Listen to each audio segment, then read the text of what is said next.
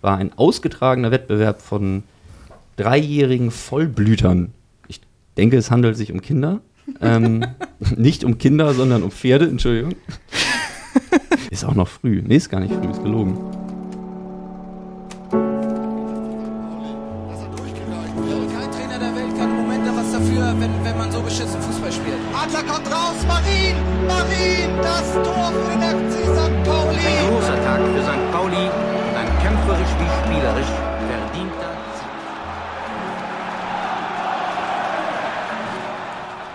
Ja, moin. Äh, ihr hört FCSB-Geschichten, das N in Klammern, den Podcast des FC St. Pauli Museums. Wir befinden uns aktuell in der Gegengrade äh, im Museum des FC St. Pauli am Millantor, im Millantor. Ich sitze hier mit meinem Kollegen Christoph, Moin. mit Selina, Hi. mit Thomas Hallo. und ich bin Christopher. Schön, dass ihr zuhört. Wir steigen einfach mal direkt ein und sagen, unser heutiges Thema, was wir ausgerufen haben, ist das ultimative Derby. Wir haben, wenn ich jetzt richtig gerechnet habe, noch vier Wochen bis zum großen Showdown am Volkspark. Das heißt also, je nach Höhezeitpunkt ist also das Derby im April 2023 noch gar nicht in der Verlosung gewesen. Ähm, vielleicht wisst ihr schon viel mehr als wir jetzt. Genau, vielleicht wird das ja das ultimative Derby. Oder ihr seid Zeitreisende, in welchem Fall wir uns einfach bitten, sagt uns doch Bescheid. Wir wollen auch mal auf Sportergebnisse wetten. Falls Zeitreisende unter euch sind, wir hätten da noch ein paar ähm, Fragen und bräuchten noch ein paar Und Informationen. möchten also, euch auch zuerst in den Kommentaren hören, weil das ein total geiles Derby wird und ihr überhaupt nicht versteht, warum das in der Sendung nicht vorkommt. Richtig, richtig. So, und also, wir haben das Thema, das ultimative Derby. Ähm, und dann wäre natürlich erstmal die Frage, äh, was ist eigentlich ein Derby und wo kommt das eigentlich her? Ich habe jetzt mal, ähm, weil ich natürlich äh, mein Studium abgebrochen habe, habe ich direkt einfach mal ähm, einen Auszug aus Wikipedia genommen. Also der Begriff Derby, Aussprache im österreichischen oder britischen auch Derby, häufig auch Lokalderby bezeichnet, eine Austragung im Mannschaftssport, bei, bei der zwei meist rivalisierende Sportvereine einer Region aufeinandertreffen. Für die Fans der betroffenen Vereine haben solche Ereignisse häufig eine hohe symbolische Bedeutung. Da muss ich natürlich einmal ganz kurz ein, eingrätschen und sagen, also Lokalderby, das ist so ähnlich wie Laola-Welle oder Mhm. Augenoptiker auf jeden Fall. Aber weil, wenn ein Derby schon quasi lokal ist, dann braucht man da kein Lokalderby mehr, aber gut. Äh, Schon mal ein Zeichen gesetzt. Das finde ich auch richtig. Auch dafür sind wir da. also der Begriff Derby im mannschaftlichen Sportsinne geht zurück ins Mittelalter. In Ashbourne in der englischen Grafschaft Derbyshire wird seit dem Mittelalter bis heute das äh, Shrovetide Fußballspiel ausgetragen. Bei dem Spiel geht es darum, dass die Spieler versuchen mit einem Ball das gegnerische Tor, also quasi ein Mühlenstein, äh, zu berühren. Die Entfernung der Mühlensteine zueinander beträgt etwa drei Meilen. Das sind ungefähr fünf Kilometer. Bei dem Spiel gab es bis zu 1000 Teilnehmer und regelmäßig Verletzte und auch mal Tote.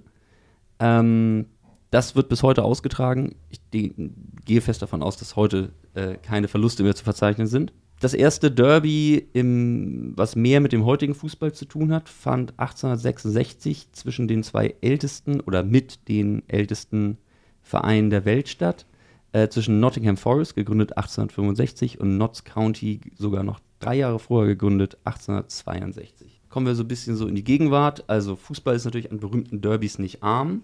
Wir kennen zum Beispiel das ähm, Mailänder Derby, auch genannt Derby della Madonnina, zwischen Inter und AC, Old Firm in Schottland, zwischen Rangers und Celtic, Super Classico zwischen River Plate und Boca Juniors in Buenos Aires, aber frei nach Tokotronic, wir sind hier nicht in Buenos Aires, Dirk, und werden es auch niemals sein.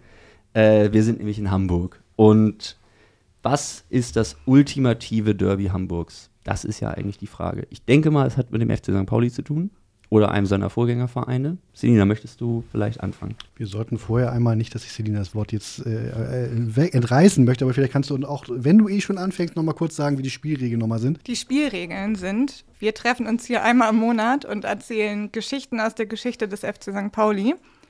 Ähm, jeder Mensch, der hier anwesend ist, außer Thomas, erzählt eine andere Geschichte. Also ich erzähle eine, Christopher erzählt eine, Christoph erzählt eine. Wir wissen vorher nicht, was die anderen erzählen werden. Oberthema aber schon.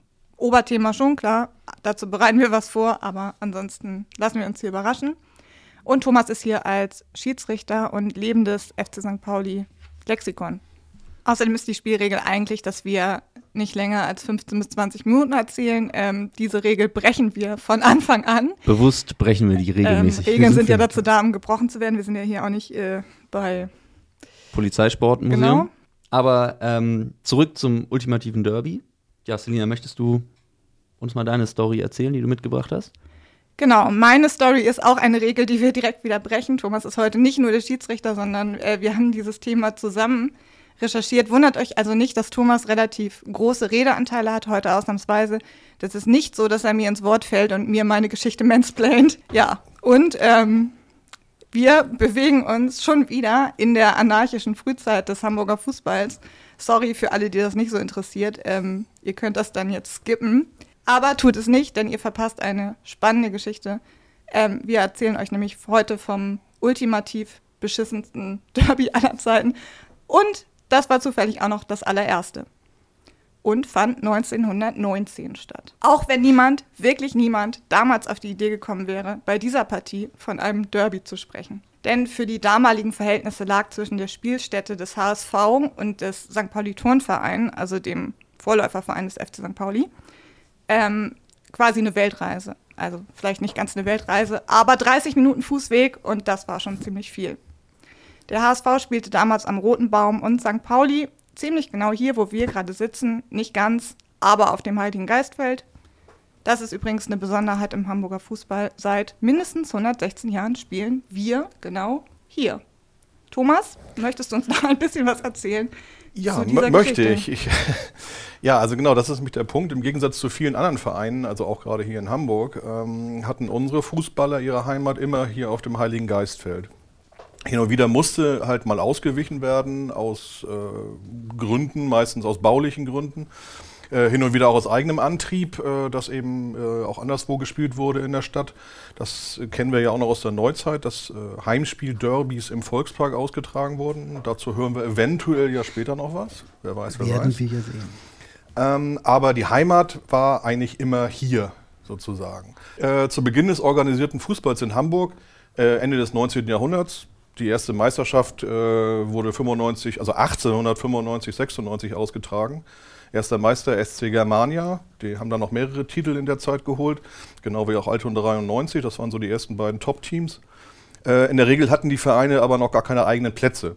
Anfangs, also ganz am Anfang wurde schlicht auf irgendwelchen Wiesen gekickt, die es damals auch durchaus stadtnah noch gab. Und als es dann langsam organisierter wurde, gab es offizielle Spielfelder, die der Verband auch anerkannte.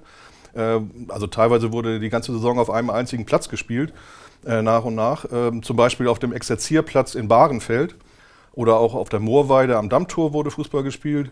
Dann gab es eine Radrennbahn am Grindelberg, ungefähr da, wo heute der U-Bahn äh, oder die U-Bahn-Station Hohe Luftbrücke ist. Ähm, das waren alles so allgemeine Plätze, wo alle dann spielen durften oder mussten. Aber die führenden Vereine dieser Frühzeit hatten dann nach und nach auch eigene Plätze, äh, sind bis dahin aber relativ viel durch die Stadt gewandert. Aber, um jetzt wieder zurückzukommen, wo wir eigentlich ja sind, nämlich aus Heiligen Geistfeld, ge- genau da wurden auch schon viele äh, äh, Spiele ausgetragen, weil es einfach ein freies Feld war mitten in der Stadt. Da gab es viele, viele Spielfelder, zeitweise bis zu elf. Die waren dann mehr oder weniger abgegrenzt. Auch zum Beispiel Anfang der 1930er gab es einen Sportplatz des Arbeitersportkartells auf dem Heiligen Geistfeld. Ähm, also wahrscheinlich eher dann auf der anderen Seite, Richtung Feldstraße dann wieder. Und 1899 fand übrigens auf dem Heiligen Geistfeld das erste Städtespiel zwischen Hamburg und Berlin statt. Und diese Städtevergleiche waren viele Jahrzehnte lang wirkliche Publikumsrenner. Also auch gab es auch Auswahlspiele zwischen Nord- und Süddeutschland zum Beispiel und ähnliches. Und Berufungen in diese Auswahlen waren wirklich große Ehren für die Spieler dann. Von diesen großen Vereinen, die ich jetzt schon mal nannte, habe ich den SC Victoria noch gar nicht genannt. Die haben ja ab 1907 dann an dem heutigen Stadion äh, Hohe Luft gespielt. Das äh, gibt es ja auch immer noch. Aber gegründet wurde der Verein auf dem Heiligen Geistfeld, nämlich 1895. Als, damals auch als FC Victoria. Aber die hatten halt auch kein eigenes Stadion bis dahin und haben dann schlicht und ergreifend auf dem Heiligen Geistfeld gespielt und waren aber auch hier durchaus beheimatet. Also ein, zum Beispiel 1903 lag das Vereinslokal in der Eimsbüttler Straße, das ist dann ja die heutige Budapester Straße, ungefähr da, wo heute das Restaurant Ashoka ist. Also ist ähm, SC Victoria quasi der richtige St. Pauli-Verein? Wenn man so will. Der erste als, zumindest? Äh, als als in, der, in der Ursprung, im Ursprung durchaus. Und ansonsten gab es halt noch mehr kleine Vereine, die halt einfach so rund ums Heiligen Geistfeld beheimatet waren. Mit so sch- fantastischen Namen wie SC Vineta 1911, SC Elbe 1924, Hamburger Kickers 1921, SC Falke 1924. Äh, Es gab auch Arbeitersportclubs, die auf dem Heiligengeistfeld spielten, zum Beispiel der FTSV Fichte St. Pauli. Äh, Die wurden dann ja nach 1933 alle verboten, durften dann halt nicht mehr spielen. Ähm, aber ähm, was es ja noch gibt, die kennen wir heute noch, äh, Hansa. Hansa 10 und Hansa 11. Ab 1972 Hansa 10, 11. Sehr äh, abwechslungsreich und sehr einfallsreich die Namensgebung. Ähm, Hansa 10 ist übrigens auch aus dem Arbeitersport hervorgegangen. Und bei Hansa 11 wiederum haben viele der Fichte-Arbeitersportler äh, ihre neue Heimat gefunden nach 1933. Das also zum Fußball auf dem Heiligen Geistfeld äh, über die frühen Jahre und Jahrzehnte. Ja, danke, Thomas, für diese kurze Übersicht. Ich habe dich vorgewarnt. Ja. Äh, zurück zum Derby, das, äh, wie ich ja schon gesagt habe, damals wahrscheinlich niemand als Derby bezeichnet hätte, weil Anfang des 20. Jahrhunderts fast alle Spiele Derbys waren, weil Fußball nicht national organisiert war, sondern regional. Deswegen waren diese Städtespiele wahrscheinlich auch solche Highlights, weil sie eher selten vorkamen. Also in der A-Klasse, der höchsten Spielklasse Hamburgs, waren nur Hamburger Vereine und Vereine aus dem direkten Umfeld. Also sogar zum Beispiel Harburg hatte eine eigene Liga. Also die Spieler kamen auch aus dem Viertel, waren keine Berufsspieler. Wer bei einem Verein gespielt hat, hat in der Regel auch irgendwie in den Straßen drumherum gewohnt. Also wenn man Derby quasi über Rivalität durch Nähe definiert, war das derbigste Derby des, äh, des frühen 20. Jahrhunderts wahrscheinlich St. Pauli gegen St. Pauli. Ähm, was viele von euch bestimmt nicht wissen, ist, dass es im Laufe der Geschichte mehrere Hamburger Fußballmannschaften mit St. Pauli im Namen gab. Also wir waren immerhin, glaube ich, die Ersten und wir sind jetzt die Letzten, aber naja, es gab mehrere. Und dazu wird Thomas jetzt nochmal ganz kurz was sagen. Ja, tatsächlich. Also es gab äh, einen, tatsächlich, wir hatten, glaube ich, letztes Mal darüber gescherzt noch, aber es gab tatsächlich einen FC St. Pauli von 1900, ähm, allerdings sehr kurzlebig. Und der gehörte auch einem Konkurrenzverband an, den es ebenso kurz nur gab. Also der war gar nicht in dem offiziellen Hamburg-Altonaer Verband organisiert. Den gab es zwar mal, aber der hat nie irgendwo eine Rolle gespielt. Dann gab es aber ab 1906 äh, die St. Pauli Spielvereinigung. Die war dann schon ein bisschen relevanter. Die haben übrigens eine Sternschanze gespielt. Und das war dann wirklich ja ein Derby, wenn nämlich äh, auch die Fußballer des St. Pauli Turnvereins gegen die gespielt haben, weil hin und wieder waren sie in der gleichen Liga zugange. Äh, der Verein existierte bis zum Ende des Ersten Weltkriegs und schloss sich dann mit dem SV Favorite Harmonia, auch ein sehr schöner Name, ähm, zur St. Pauli Sportvereinigung zusammen. Also von der Spielvereinigung zur Sportvereinigung, auch sehr abwechslungsreich. Und hier kommt dann nämlich schon die Nummer 3 mit St. Pauli im Namen ins Spiel. Denn diese neue Sportvereinigung ging bereits kurz danach, 1919, mit einem Verein namens SC Blücher zusammen. Äh, ja, also Namensgebung in der Frühzeit immer ein sehr spannendes Thema. Ähm, und aus diesem ganzen Sammelsurium entstand dann der Verein St. Pauli Sport 01. Und dieser Verein St. Pauli Sport, äh, der war durchaus erfolgreich. Der spielte viele Jahre erstklassig, auch in Endrunden um die norddeutsche Meisterschaft und teils auch höher als der äh, FC St. Pauli dann. Aber, ganz wichtig, er hatte mit St. Pauli eigentlich überhaupt nichts zu tun. Denn der bespielte Sportplatz, äh, Tiefenstarken, der liegt irgendwo zwischen Eimsbüttel und Lockstedt. Ähm, und da war deren Heimat. Also der nannte sich halt St. Pauli, aber hat hier im Verein null Relevanz eigentlich gehabt. Und dann nach dem Krieg kam man dann über noch mehr Fusionen äh, letztlich im heutigen Verein Grün-Weiß Eimsbüttel an.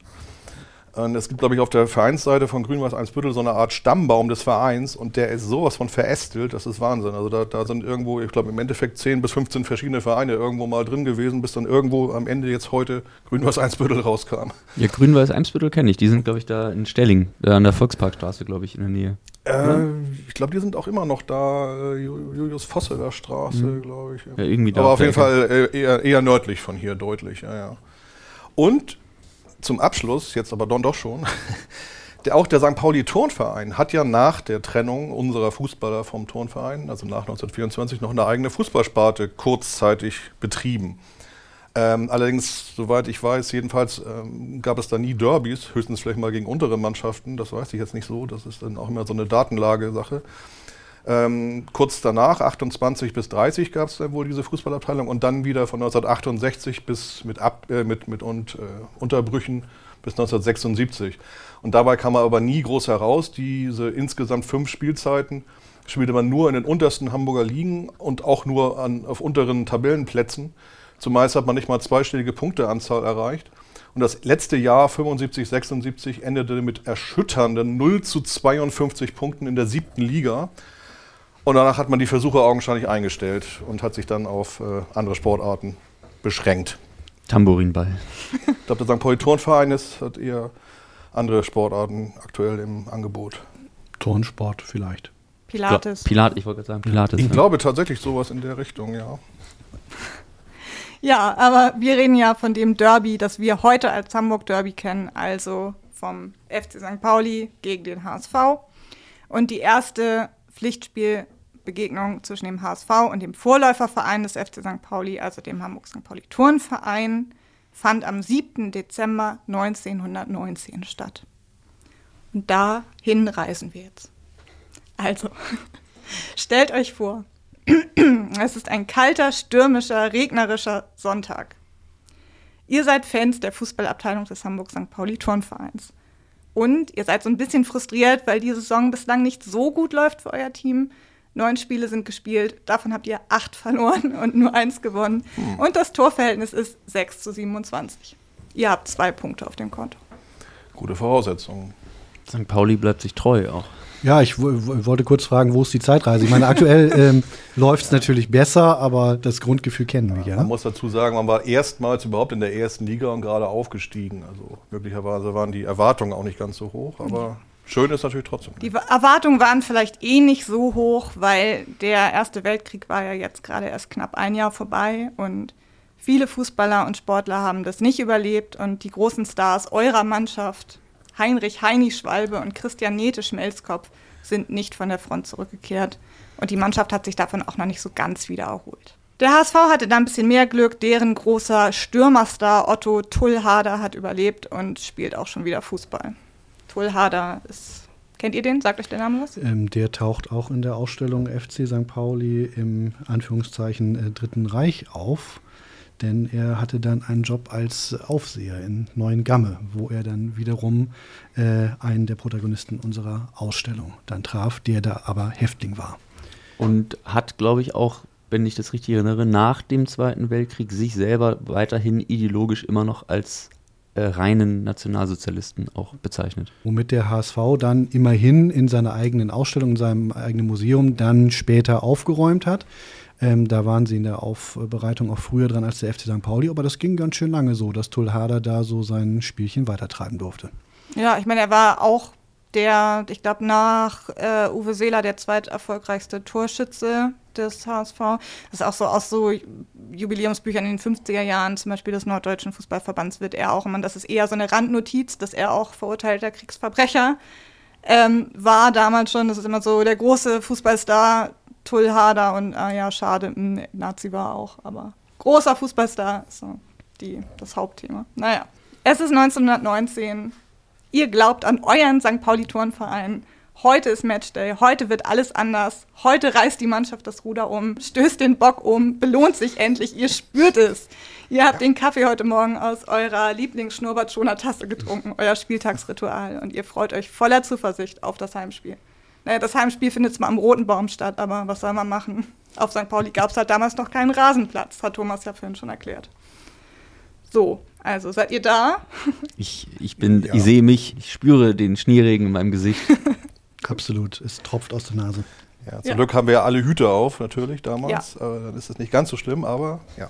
Ja, ihr tragt eure beste Sonntags-Fankleidung und seid mit eurem Fanclub, ich hab, das ist aktive Geschichtsfälschung, ich habe keine Ahnung, ob es damals schon Fanclubs gab, aber stellt euch einfach mal vor, mit euren Kumpels seid ihr jetzt auf dem Weg zum Roten Baum, um euer Team zu supporten, gegen diese ganz neue Mannschaft HSV, die sich ja gerade erst äh, aus dem SC Germania und dem Hamburger FC und was war es noch, Thomas Falke? Genau, Falke 1906. Falke zusammengeschlossen hat.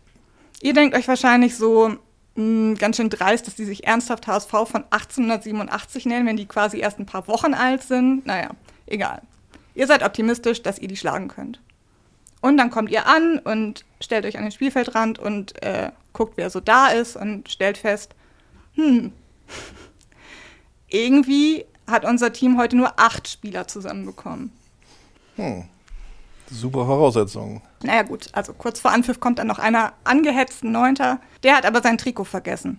Naja, kann sich ja eins vom Gegner leihen. Bekommt dann also irgendwie ein altes Hemd vom HSV und egal, neun sind besser als acht, denkt ihr euch und nehmt noch einen großen Schluck aus dem mitgebrachten Flachmann, zieht vielleicht noch eine Line Schnupftabak für die Nerven und dann beginnt das Spiel. Ich weiß nicht, gab es damals schon Bierstände? Ich bin jetzt einfach mal davon ausgegangen, dass es keine gab. Nee, ich glaube eher, dass man sich da, wenn dann wirklich was mitgebracht hat. Also dieses professionelle Catering, nenne ich es jetzt mal, ist, glaube ich, sehr, sehr viel später erst entstanden. Ja, und dann äh, ist Anpfiff. Was glaubt ihr denn jetzt, wie dieses Spiel so dann verlaufen ist? Und natürlich spielt St. Pauli die Emporkömmlinge vom HSV an die Wand. Das ist ja ganz klar. Also ähm, auch mit acht, auch mit sechs ist ja klar, dass äh, St. Pauli das Spiel macht. Bei solcher Unterzahl kannte er Sieg zweistellig. Thomas weiß, wie es ausgeht. Den, Ich den bin jetzt nicht ganz so optimistisch.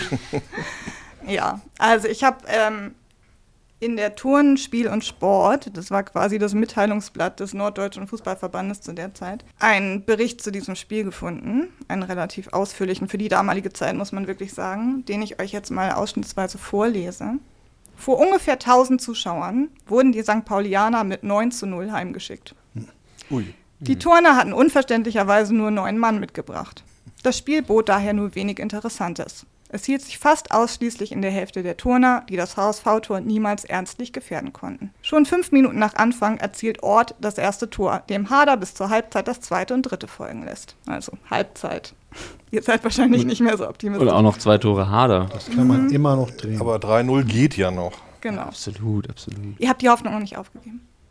Natürlich Natürlich nicht. nicht. ihr supportet, was das Zeug hält. Und äh, die zweite Halbzeit wird angepfiffen und immerhin äh, der HSV-Sturm lässt auch so einige oder so die eine oder andere günstige Gelegenheit unausgenutzt. Er gefällt sich nämlich ein bisschen zu sehr in Überkombination. Das ist die klassische HSV-Arroganz. Und St. Pauli legte sich der Not gehorchend auf Verteidigung. Können wir auch immer ganz gut. Und wenn es den drei Stürmern mal gelingt, an der weit aufgerückten Verteidigung des HSV be- vorbeizukommen, können sie trotzdem nicht gefährlich werden. Das ist dieses Matchglück. Das, Da wurde wieder nicht aufs Tor geschossen. Das gibt es ja auch oft genug. Ja, aber- man hat ja eigentlich damals mit fünf Stürmern gespielt und wahrscheinlich die zwei fehlenden waren dann wohl, Genau, die, ja, ja. Äh, die hat man dann vorne rausgenommen, um halt die Abwehr jeweils zusammen zu haben, ja. Dann geht es leider noch weiter bergab. Die Überlegenheit des HSV kommt noch mehr zutage. Werner, der für den noch immer durch seine Krankheit behinderten Hader, also muss man noch dazu sagen, Hader nicht mal in Topform, in den Sturm gegangen ist, schießt bald nach dem Wiederbeginn ein brillantes viertes Tor. Lovin, der sonst mit seinen Schüssen viel Pech hat, drückt den Ball zum fünften Tor rein. Dann verlaufen auch die schönsten Angriffe erfolglos, bis Hader wieder nach vorne kommt und das Ergebnis auf 9 zu 0 stellt. Ein Elfmeter wegen Hand wurde von Schneider nicht verwandelt. Eckenverhältnis 15 zu 0. Nicht enge. Kiste. Spricht der Kollege Harder, kann man zusammen auf sechs Tore. Sechs, ja. Richtig, Rechne ich so richtig, ja, super. Ja, also, um das mal zusammenzufassen. Derby Worst-Case-Szenario. Man hat nur 8,5 Mann auf dem Platz, wird 9 zu 0 nach Hause geschickt und das auch noch von einem astreinen Nazi. Ja, der er damals ja in dem Sinne natürlich noch nicht war. Also sprich, wir als äh, Anwohner oder Beiwohner dieses Spiels wissen das natürlich noch gar nicht. Ja, das ist jetzt aber hübsch deprimierend. Da wollen wir unsere ZuhörerInnen auch gerne haben. Ja. Diese ständigen Höhenflüge gibt es mit uns nicht. Der FC St. Pauli und das Museum sind wie Yin und Yang. Wenn der FC St. Pauli gerade mal richtig abhebt, dann holen wir euch wieder runter. genau, zurück auf den Boden der Tatsache, äh, wir erden euch quasi. Gern geschehen. Richtig. Ja, also ich glaube, wenn man diesen tausend Leuten, die damals am Spielfeldrand standen und dieses Spiel angeguckt haben, erzählt hätte, dass 100 Jahre später ausgerechnet diese beiden Teams übrig bleiben als die Mannschaften, die sich in Hamburg quasi etabliert haben, äh, was den sportlichen Erfolg angeht, dann hätten sie sich wahrscheinlich ziemlich totgelacht und gesagt, haha, aber was ist mit Altona und Viktoria? Ähm, Und ja. dem ETV zum Beispiel. und dem ETV und Germania und allen Mannschaften, über die Thomas vorhin gesprochen hat. Ist ja eigentlich auch relativ unglaublich, dass der Turnverein halt tatsächlich einfach dann der zweitgrößte, ich, ich spreche diese bittere Wahrheit jetzt aus, dass wir der FC St. Pauli der zweitgrößte Verein in Hamburg sind, von Hm. Reichtum und Mitgliederzahl und Titeln. Noch. Ähm, emotional natürlich immer die Nummer eins. Ähm, aber trotzdem unglaublich, dass der Turnverein aufgrund seiner desolaten Erfolglosigkeit ähm, trotzdem es geschafft hat zu bestehen. Eben. Oder seine Spielabteilung, die dann den FC St. Pauli begründet hat. Und genau das macht sie ja so wahnsinnig. Selbst ein 9 zu 0 bei miesen Wetterverhältnissen, irgendwie im Schlafanzug, den sie aus irgendeiner HSV-Schublade rausgezogen haben, jedenfalls dieser eine Spieler ohne Trikot, äh, es, es, es hat sie einfach nicht aufgehalten. Wir sind Genau. offensichtlich immer noch da. Ihr hört es selbst. War das Wetter wirklich so mies?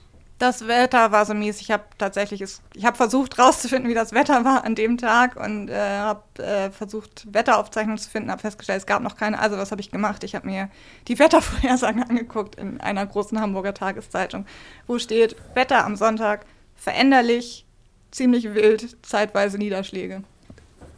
Neun. Neun. Niederschläge. Ja. Und da hat doch mal wieder jemand die ganze Vereinsgeschichte in wenigen Sätzen zusammengefasst, auch wenn es angeblich ums Wetter geht.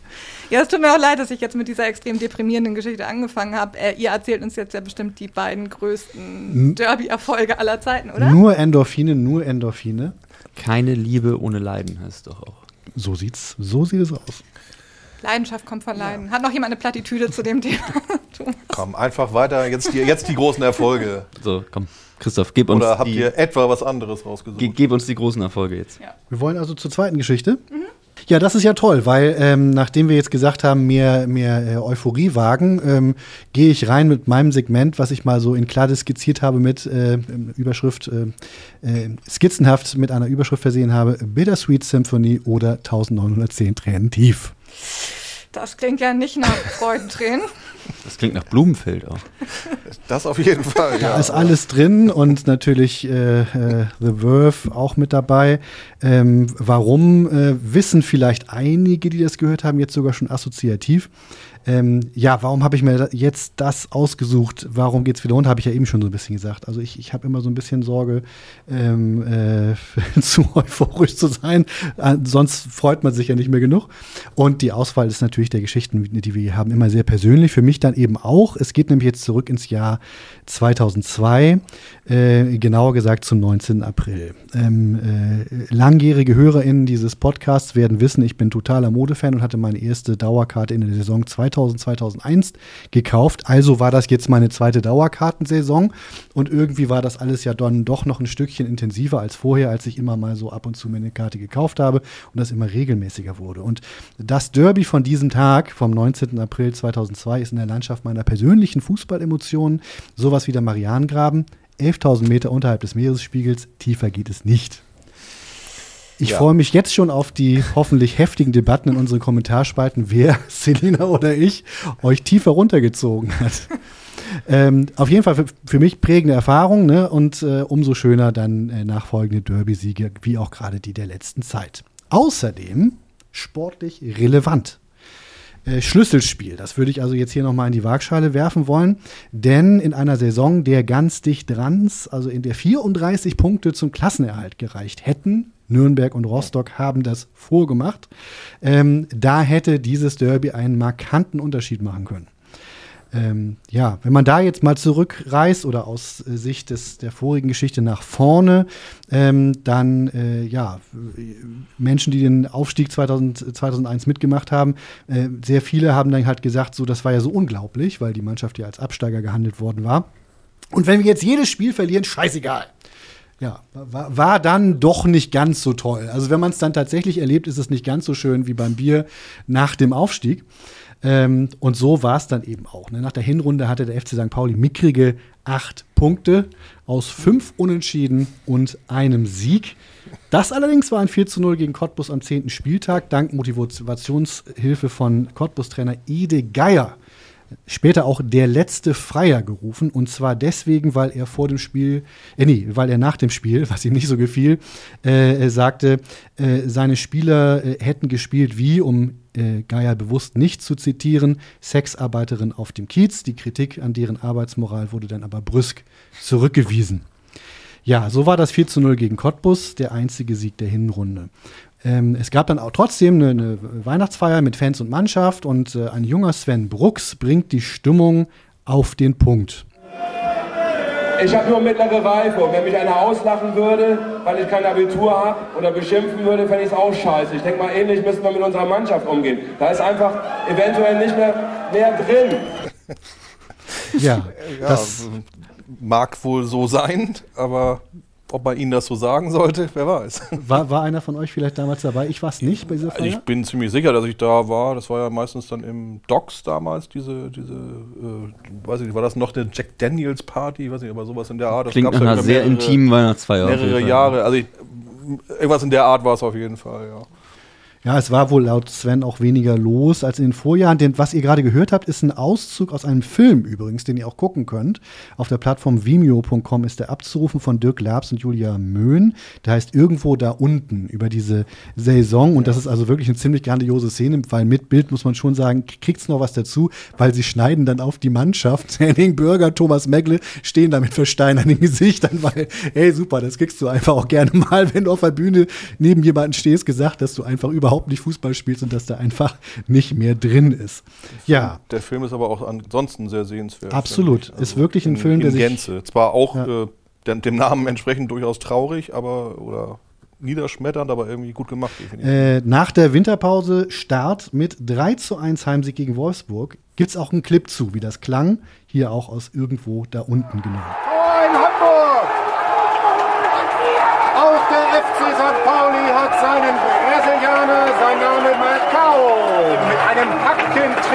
Bedient er Slatan Bajramovic und der macht in der 82. Minute das 3-1. Mit dem zweiten Saisonsieg ist der FC St. Pauli wieder im Geschäft, kann sich tatsächlich wieder Hoffnungen machen, doch nicht zu den drei Absteigern aus der Fußball-Bundesliga zu gehören. Ja, und dann ne, äh, in Rostock 0-1 Niederlage, aber 2 zu 1 gegen Bayern. Ne, kann man sich auch noch erinnern, 6. Februar. St. Pauli verlässt den letzten Platz. Wir sind 17. Auch gegen Freiburg gibt es nochmal einen Heimsieg, 1 zu 0. Hm, Ja, und dann wird es eben doch wieder knapp. Man hatte gerade wieder so angefangen zu hoffen, also dramaturgisch geschickt, lässt der FC St. Pauli ab jetzt aus diversen Gründen Punkte noch und nöcher liegen. Schiedsrichter, Pech, Unvermögen, da kommt alles zusammen. Also gegen Leverkusen, Gladbach, Dortmund, Lautern, das waren jetzt also alles unentschieden. Dann gab es in Cottbus 0-4, damit man sich über das 4-0 nicht zu viel freut. Ein 2 zu 4 bei 1860 München. Äh, und dann am 13.04.2002 ein 1 zu 2 in Köln, wo die, das, die Zeitung Sportmikrofon als Headline ihres Berichts wählte: Dümmer geht's nimmer. War das nicht diese Szene mit Corey Gibbs, wie er da irgendwie irgendjemanden auf der Torlinie anschießt, anstatt den Ball da drüber ins Tor zu schießen? Irgendwie sowas habe ich da vor Augen. Ja, ja, das waren so die Zeiten, wo, wo es also wirklich eigentlich wahrscheinlicher war, den Ball auf die andere Seite des Erdballs zu kriegen, als ins Netz. Genau. Also da waren sie wirklich ganz, ganz äh, groß dabei. Ähm, äh, der Klassenerhalt schrieb dann der Übersteiger äh, vor dem Heimspiel gegen äh, Kaiserslautern, das also auch vor meinem ultimativen Derby noch stattfand. Äh, der Klassenerhalt sei utopischer als ein zukünftiger Bundeskanzler Westerwelle. Ja, also jetzt steht dann also wirklich das Derby an. Ähm, äh, das Hinspiel-Derby war ja dann sogar ganz gut gewesen am 2. Dezember. Wir denken da mal zurück. Das war ja 3 zu 4 mit zwei Toren von Trulsen. Und hätten sie noch fünf Minuten länger spielen dürfen, hätten sie vielleicht sogar das 4 zu 4 noch geschossen. Das war also echt schon ziemlich gut. Ich meine, also ähm, ganz gut ist natürlich auch, ganz, im St. Pauli-Kosmos natürlich ganz lustig, weil ich glaube, wir standen, lagen trotzdem 4-1 zurück. Ja, aber so dramaturgisch ist natürlich 0-1, 0-2, 0-3 in der Tat. Da war also wirklich mies. Nur vier Tore. 1-3 Meckle, 1-4 Barbarest, 2 zu 4, 3 zu 4 dann Truller.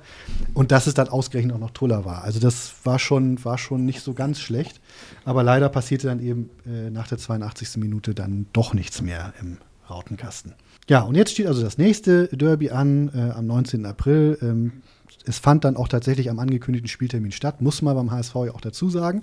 Es, wurde also darauf verzichtet, einen neuen Rasen zu verlegen oder irgendwelche Kinkerlitzchen. Äh, es gibt noch viele Derby-Stories, die wir vielleicht auch in einer späteren Derby-Episode äh, wirklich genüsslich ausbreiten würden. Es bleibt aber das Problem, das Derby findet im Volksparkstadion statt. Ähm, das hat mit einer Plage zu tun, die äh, Freunde des Alten Testaments aus der Bibel kennen. Es wimmelt von Fröschen. Ähm, zumindest hat das jetzt nicht wirklich geholfen. Das erste Spiel war ja gegen Hertha BSC, die damals noch über eine sehr militante und rechte Gruppierung namens äh, Hertha Frösche äh, verfügten und diese Hertha Frösche randalierten beim 0 zu 0 am Millantor gegen Hertha. Unter anderem turnten sie auch auf dem Spielertunnel rum und das hat natürlich nochmal die Presse befeuert, die ohnehin schon doch, doch sehr gerne, wird ja auch oft dem Polizeibericht äh, oder äh, dem Pressesprecher gefolgt, äh, gesagt hatte, na, ob das alles sicher genug ist. Also die Frankfurter Allgemeine schrieb danach äh, natürlich auch nicht unbedingt ein Blatt, was jetzt so Punkrock-Fußball sehr aufgeschlossen ist. Äh, das 1963 erbaute und mittlerweile marode Millantor-Stadion hatte lediglich einen großen Zugang. Eine Trennung der an- und abreisenden Fans beider Vereine ist so kaum möglich. Durch diese Situation wird unsere Arbeit enorm erschwert, sagte Polizeisprecher Reinhard Fallack. In der AOL-Arena haben wir diese Probleme nicht, befürwortet er einen Umzug in das Stadion des Lokalrivalen Hamburger SV. Ähm, für einen möglichen Stadionneubau, so der freundliche Vorschlag im Artikel, könne das Millantor ja auch einfach um 90 Grad gedreht werden. Lustigerweise ist damals niemand auf die Idee gekommen, was man ja heute macht, einfach vielleicht den Gästeblock auf die andere Seite zu verlegen. Äh, Das Millantor liegt ja noch genauso wie das Stadion damals auch. Und irgendwie machen die jetzt doch getrennte Anreisen. Also erstaunlich. Gästeblock eben noch in der Südkurve, das war ja damals Genau. noch der Punkt. War damals noch der Punkt. Aber ich finde es total stark, dass sie lieber ein ganzes Stadion um 90 Grad drehen wollen. Äh, auch mit Telekom-Gebäude und sonst wie hätte es da vermutlich Probleme noch und nöcher gegeben und mit U-Bahn-Trassen und all so einem Quatsch. Das vor allen Dingen. Aber macht ja nichts, hey. Also wenigstens müssen wir nicht irgendwie ein Schild umhängen, dass jetzt der Gästeblock woanders ist. Top. Also top von allen Beteiligten gedacht. Ich weiß nicht, wer den FAZ-Redakteur da genau beraten hat.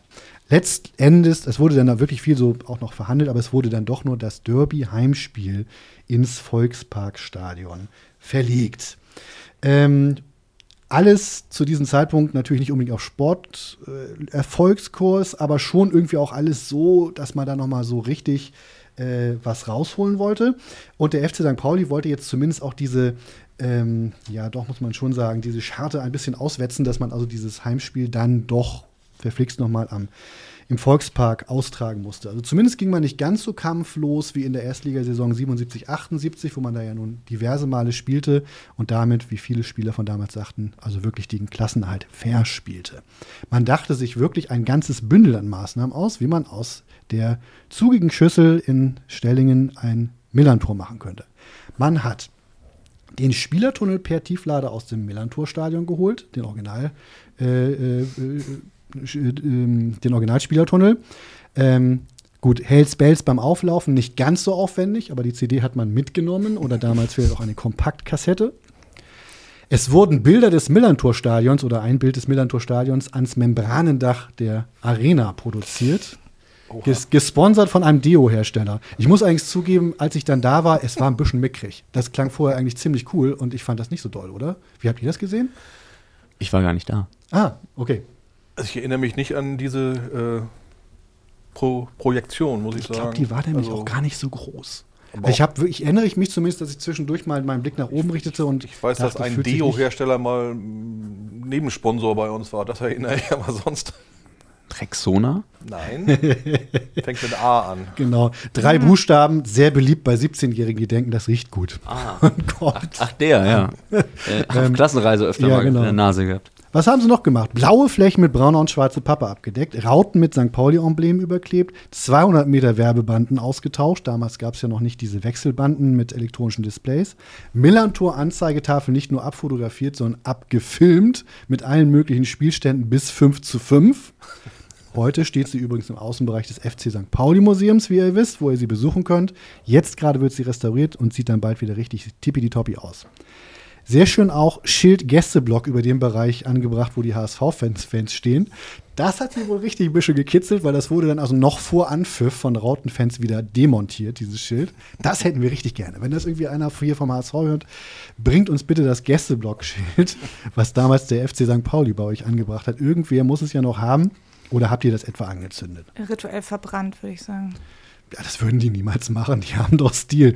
Ähm, außerdem noch, um ein bisschen so das Kostenbudget auf, auf, äh, aufzupimpen, 30 zusätzliche Feuerlöscher, damit die Choreo nicht abgesagt werden musste, weil kurz vorm Spiel die Feuerwehr noch sagte, das geht so nicht. Da gab es eine Choreo mit ganz viel Pappe, Folie und so weiter. Sah super toll aus. Der FC St. Pauli gibt sich die Ehre Herrscher Hamburgs und der Sieben Meere. Ähm, ja, äh, sah eben wirklich klasse so ein, aus. Mhm. So ein Pappschiff, das unten durch so blaue Plastikwellen fährt oder Ja. getragen wird oder ja, ganz viel wilde, wild und auf. Äh, Ja, daran erinnere ich mich wiederum, ja. ja. Also Heiko Schlesselmann, nicht, sonst eher nicht ein Mann des Superlativs, sagte auch, es sei also die großartigste Choreo, die man jemals gesehen habe, bis dahin natürlich. Ähm, Stadionname sollte geändert worden, hat nicht geklappt. Also es blieb dann tatsächlich bei, heute darf man das sagen, AOL Arena, weil ich glaube, das Unternehmen gibt es nicht mal mehr, oder? Ob jeden Fall heißt die Arena ja schon lange nicht Ich glaube, so. AOL gibt es, glaube ich, noch. Also ja. äh, Imtech gibt es, glaube ich, nicht mehr. Ach so, erstaunlich. Also das, das, das. Und äh, die HSH Nordbank, ist die noch aktiv eigentlich? Ja, insofern ist Stadionnamen kaufen ist ein ziemlich sicherer Weg, um den eigenen äh, unternehmerischen Untergang langsam einzuordnen. Also stimmt, es gibt manchmal Leute, die haben noch so aol.com Adressen und das wird, glaube ich, so allmählich auch wieder richtig cool. Weil, hey, das, da hat jemand echt Staying Power. Also Windows sagen. 95 wieder installieren. Ähm, wenn sich jemand fragt, warum äh, ging es dem FC St. Pauli eigentlich wenig später so schlecht, äh, die Umzugskosten waren es oder waren es nicht? Also äh, äh, ein Marketingmitarbeiter, Marc Wallas, äh, ähm, schätzte die Umzugskosten auf 50.000 Euro für ein Spiel. Ähm, dazu dann noch 300.000 Euro Miete. Schlüsselübergabe war dann am Donnerstag vorm Derby. Ähm, FC St. Pauli hat die Südhälfte des Stadions bekommen, äh, der HSV die Nordhälfte. Äh, FC St. Pauli-Manager Stefan Beutel, in diesem Podcast auch schon öfter mal erwähnt, gönnerhaft vorher in der Presse, wir gehen freiwillig in die Gästekabine. Alles andere wäre doch Schikane. Haas, ja? Ja, sehr nett auf jeden Fall. Ja, ja, der, der Beutel hat in seinem Beutel halt auch immer ein paar nette Sachen für andere Menschen dabei. HSV-Vorstand Reicher fand trotzdem, das sei, wie wenn man sein schönes Auto an einen verleiht, der nicht richtig fahren kann. A- Apropos nicht fahren können, HSV-Trainer damals Kurt Jara, Zitat, ich bin froh, dass ich Navigationssystem im Auto habe, sonst wäre ich an unserem eigenen Stadion vorbeigefahren. Weil draußen sollte man auch, das ist auch so eine sehr große Raute angebracht, die wollte man auch überhängen. Das hat der HSV dann aus angeblich baustatischen Gründen erfolgreich abgeschmettert. Das hätte ich auch gesagt. Ja, ja. Baustart. Das hat uns ja noch nie interessiert. Also es war wirklich schon, also was die, was eben auch diese, diesen Bild ab, dieses, diese, die Vormusik, äh, Musik, die Atmosphäre angeht, haben sie damals wirklich alle alles getan und sind also wirklich mächtig durchgedreht. Ähm, das konnte man dann auch in der Presse lesen. Damals muss man ja sagen, gab es eine äh, Zeit, das kann man sich heute kaum mehr vorstellen, wo tatsächlich fünf Tageszeiten, Zeitungen äh, regelmäßig über den FC St. Pauli nur in Hamburg schon berichteten, also Abendblatt, Mopo, Welt, Taz und eine Boulevardzeitung mit, äh, ja. Äh, und die haben dann also lustig geschlagzeilt, also hier ein kleines Best-of. Ich würde vorschlagen, vielleicht können wir das mal ähm, äh, so als Schlagzeilenballett inszenieren. Ähm, äh, das beinhaltet natürlich auch körperliche Bewegung, die könnt ihr nicht sehen, aber hören könnt ihr. Und vielleicht können wir einfach mal reihum vorlesen. Vielleicht äh, so rum, dann würde Selina anfangen. Ja, ich gebe geb mir Mühe, dass ihr hört, was ich hier aufführe beim Schlagzeilenballett. Das Schicksalsderby, Riesenkrach ums Stadion. Sogar die Zeugwarte gehen sich an die Wäsche. Megle, wir schlagen den HSV auch auf dem Mond. Sie pöbeln, was das Zeug hält. Megle, will ihn der HSV jetzt doch? Hollerbach zu Rahn, erst wenn du gegen Pauli spielst, wirst du ein HSVer. Demut, ich war HSV-Fan. Sie zicken bis zum Anpfiff. Kranker Tomforde, ein Sieg macht ihn gesund. Steigt St. Pauli heute ab? Der Bürgermeister drückt St. Pauli die Daumen. Lasst es noch einmal krachen. Ja, da wurden also wirklich Schlagzeilen gemacht. Das sind halt längst nicht alle, sonst hätten wir aber sehr lange Schlagzeilen vorgelesen. Was Klaus Tomforde angeht, es ging übrigens nur um eine Grippe. Äh, die hat Fausto Klaus nach eigenen Angaben dann mit Antibiotika-Bomben erfolgreich bekämpft. Ach so, und noch vielleicht ähm, so ganz, by the way, ganz besonderes Fundstück. Ähm, sehr schön auch die Schlagzeile, ihr dürft gewinnen, wenn. Stimmt. Für sich genommen unschuldig, aber die Unterzeile HSV-Sänger Lotto King Karl und St. Paulis Comiczeichner Guido Schröter über die Stadtrivalität. Was? Raus. Ja, der liebe Guido äh, hat ja auch bei, in der langen Nacht der Museen zum Beispiel bei uns gezeichnet. Also wir schätzen ihn sehr, aber lieber Guido, wir wissen, du hast jetzt damals ein neues Buch draußen, das musste promoted werden. Ähm, dann posten wir das Foto von dir und Lotto mal nicht, ne? Aber top Eröffnungsfrage. Guido Schröter, sag mal Lotto, warum bist du eigentlich kein St. Pauli-Fan? Das sind die Fragen, die Die Welt bewegt. Auf jeden Äh, Fall. Ja. Also Pressearbeit wirklich 1A, muss man sagen. Also da war dieses Derby wirklich ultimativ. Äh, Ich glaube, das hat man auf diesem Level und in dieser Qualität nicht bei jedem, auch jetzt nicht. Allein schon, weil es nicht mehr ganz so viel gedruckte Presse gibt. Das macht dann ja alles Social Media. was jetzt Guido angeht, muss man fairerweise vielleicht erwähnen, es war schon die Zeit, in der Übersteiger-Redakteur Frodo Popstar Sascha interviewte, ganz ohne ironische Absicht, im Übersteiger wohlgemerkt. Und im WM-Special desselben Blattes TV-Maskottchen Elton als Experte auftreten durfte. Ah, sehr gut, Herr Elton. Es waren unschuldige Zeiten, Ist- meine Damen und Herren. Das war eine andere Zeit. Da war 20 Elton, Jahre. da war Elton noch cool, vielleicht. 20 Jahre andere Galaxis. Äh, Das mag ich an solchen Zeitreisen eben dann auch wieder, dass man wirklich manchmal merkt, okay, so ein paar Sachen, die heute total selbstverständlich sind. Ich glaube nicht, dass Guido heute nochmal mit Lotto zusammen im Ze auftreten würde. Ähm, äh, die waren halt nicht so Ich weiß, noch selbstverständlich. nicht, ich weiß noch nicht, ob Elton jetzt noch im Übersteiger vorkommt. Ich hoffe, ich hoffe nicht. Vermutlich nicht. Also wir, wir haben planen jetzt auch nicht wirklich Veranstaltungen mit Elton im Museum. Das ist natürlich was anderes. Das muss der Übersteiger für sich dann Das auch haben wir jetzt auch sozusagen quasi, Christoph hat das gerade hier auf dem Tisch mit seinem Blut unterschrieben, dass wir niemals Elton im Museum bei irgendeiner Veranstaltung Das haben. habe ich natürlich nicht alleine. Die Mitglieder können mich ja auch abwählen. Deswegen vielleicht sogar. Also wenn jetzt Elton jetzt mal irgendwie eine Kampagne macht und irgendwie sagen wir mit, mit 2.000, 3.000 Mitgliedern in unsere Museums-IV eintritt, dann verdammte Axt. Dann ist aber mal hier Da haben Schluss. wir keine Chance. Ja, so sah das also in den Schlagzeilen aus. Und so arbeitet man, man sich so langsam hin. So, ne? Also wenn man jetzt die eine Chronologie der letzten Tage vielleicht sich nochmal anguckt, ähm, äh, 15.04. hatten wir eben einmal kurz als Schlagzeile Bild, schreibt vom großen Stadion Krach und Knatsch auf allen Ebenen. Zitat, sie streiten um Würstchen, Parkplätze und was die Hostessen anziehen. Äh, man einigte sich dann, glaube ich, auf die Farbe des Biersponsors des FC St. Pauli, da äh, Braun und Weiß ähm, äh, im Volksparkstadion irgendwie nicht statthaft waren. Aber, aber, aber, wenn ihr Angst habt, ne, 16.04. schon einen Tag später meldet das Abendblatt, der Würstchenstreit sei schnell beigelegt worden. Die Präsidenten hätten sich persönlich ausgetauscht. Man habe eine Teilung der Provisionseinnahmen aus dem Würstchenverkauf erzielt, also dass, dass sich darauf geeinigt. Ähm, also 50-50 aus dem Würstchenverkauf. auch die wichtigen doch. Sachen wurden besprochen. Absolut, die sollen auch hier angesprochen werden, die wichtigen Sachen. 16.04. auch. Ein aufmerksamer Trainingskiebitz entdeckt einen strategischen Vorteil für den FC St. Pauli. Der Rasen von Platz 2 auf dem Trainingsgelände ist nämlich vollkommen im Eimer. Zitat des Trainingskiebitz: Die gleichen Trainingsbedingungen wie in der HOL-Arena. Die nämlich war damals wegen ihrer schwierigen Lichtbedingungen dafür verschrien, dass sie also aus, äußerst schlechte Rasenbedingungen hat. Und deswegen müssen, müssen sie auch irgendwie gefühlt alle drei Minuten neuen Rollrasen verlegen, manchmal noch in der Halbzeitpause. Das habe ich erfunden, aber es hätte ja sein können. Ich würde es ihnen zutrauen. 16.04. immer noch die Woche vorm Derby. Ne? Der FC St. Pauli beweist echten Sinn für Prioritäten und die wirklich wichtigen Details im Leben. In der Waschküche von Klaus Bubke wird Teppich verlegt. Ähm, ist das so schlau?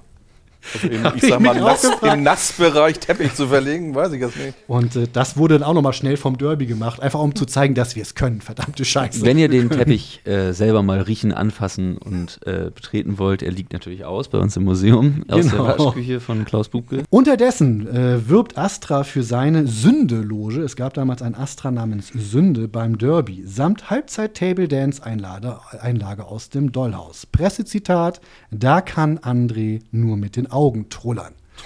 Also hier auch aus heutiger Sicht wirklich Herzlichen Glückwunsch. Immer noch der 16.04. Thomas Megle, der die Stimmung in der Mannschaft und in der Stadt als zu lethargisch und Zitat viel zu ruhig empfindet, sieht sich in der Verantwortung und macht Dampf. Zitat: Wir werden den FC St. Pauli in der ganzen Stadt lächerlich machen, verkündet er der Presse. Ob ihm die Verlegung des Heimspiels von St. Pauli nach Stelling etwas ausmacht, Schlagzeile habt ihr eben schon gehört, aber mir doch egal, sagt Maggie, Millantor, St. Ellingen, egal wo, wir schlagen den HSV auch auf dem Mond. Wieso werden wir den FC St. Pauli lächerlich machen? Guter Punkt. Natürlich lautet das Zitat, wir werden den HSV in der ganzen Stadt lächerlich Das war ein machen. freudscher Also macht, also im Vorwege macht es auf jeden Fall mehr Sinn, im, Hin im Nachwege, mm, okay, aber Ja, klar. Also Thomas Meckler hatte die dringende Absicht, den Hamburger Sportverein in der ganzen Stadt lächerlich zu machen. So jedenfalls sagte er es der Presse. Stimmt. Ja, nun, nächster Tag, 17.04. Auf Meckles Provokation reagieren die HSV-Profis laut der Zeitung Die Welt mit, Zitat, demonstrativen Gelächter und härtesten Gegenmaßnahmen. Sie drohen wiederum über die Presse damit, beim Einlaufen, Zitat, nicht den eigens vom FC St. Pauli aufgebauten Millantor-Spielertunnel zu nutzen. Oha! Da, Kennen- da haben wir aber Angst. Also sie kennen, sind dann, kennen Sie da Schleichwege auf dem Harte Platz? Bandage. naja, irgendwie werden sie es schon gemacht haben. Sie waren, kann ich aus eigenem Augenschein bestätigen, sie waren dann auf dem Platz. Äh, am gleichen Tag bezeichnet FC St. Pauli-Präsident Renald Koch, nie um ein kerniges Pressezitat verlegen, Megles Kampfansage als, Zitat, überflüssig wie ein Kropf. Kodiara muss das nur an die Kabinentür heften, um seine Jungs heiß zu machen. 18.04. Trainer Didi Demun sieht das anders. Er hat das Spiel angeheizt, das ist doch okay, das gehört dazu. 19.04. endlich Derby-Tag. Vor dem Derby wird berichtet, dass der HSV die gemeinsame Pressekonferenz am Vortag beinahe abgesagt hätte, weil der FC St. Pauli nur die eigenen Sponsoren auf der Wand im Hintergrund zeigen wollte, wie es ja eigentlich bei Heimpressekonferenzen auch üblich ist. Darunter übrigens auch das Springer Männermagazin Maxim. Letztlich nehmen die HSV-Vertreter Zähneknirschen dann doch vor der missliebigen Logowand Platz.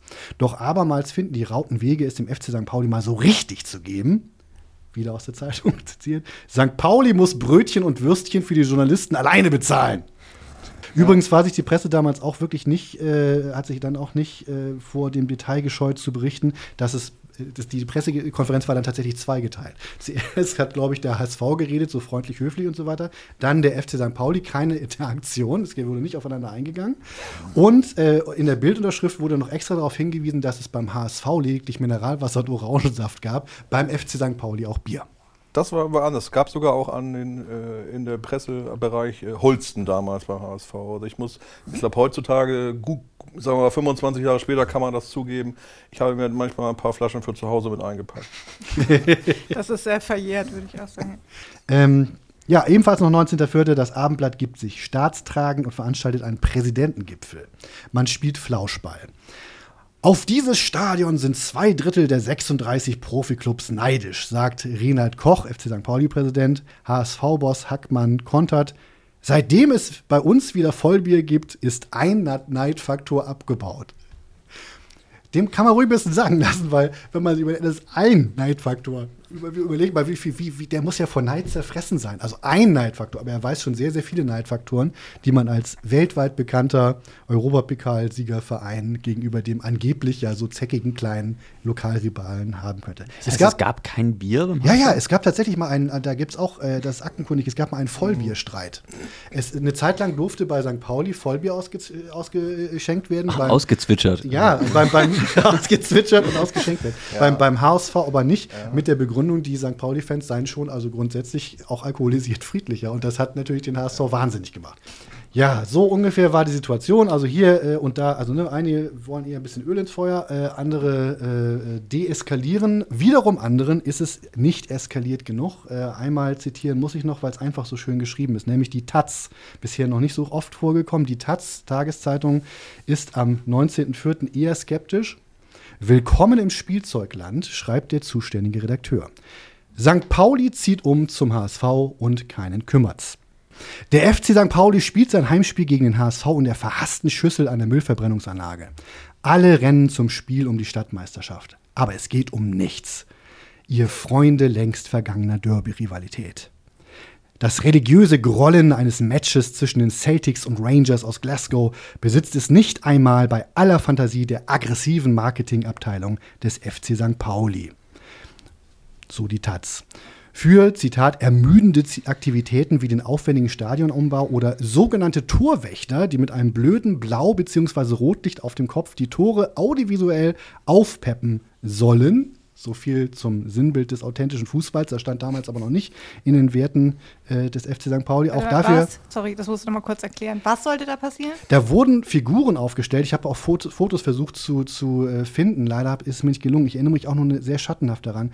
Das war wohl auch wiederum vom Biersponsor des FC St. Pauli irgendwie initiiert. Und da gab es dann neben den Toren irgendwie so Figuren. Und die hatten ein Blaulicht für HSV und ein Rotlicht für den FC St. Pauli. Das für die Leute, die die Orientierung verloren haben in dem Moment. Es, es gab damals ein Bier namens Astra Rotlicht. Dafür sollte das dann wohl werben. Nehme ich mal an. Du hast Astra Blaulicht an? ja, das gab es halt nicht, aber das, ja, vor allen Dingen ist die Marketingaktion, die wir, glaube ich, alle ziemlich doof finden, aber auch voll nach hinten losgegangen, weil das Rotlicht erschien dann ja nicht so sehr oft in diesem Spiel. Eigentlich gar nicht.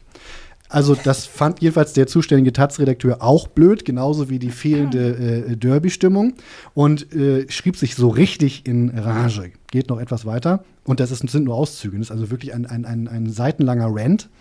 Rivalität als Werbegag. Wenn sich dann auch noch der Blödel Bade und HSV-Edelfan Lotto King Karl mit drei Punkten für St. Pauli einverstanden erklärt, um dem Stadtrivalen die Nicht-Abstiegschance zu erhalten, wird klar, dass sich sowohl fußballerisch als auch verbal das Derby auf unterstem Niveau bewegt.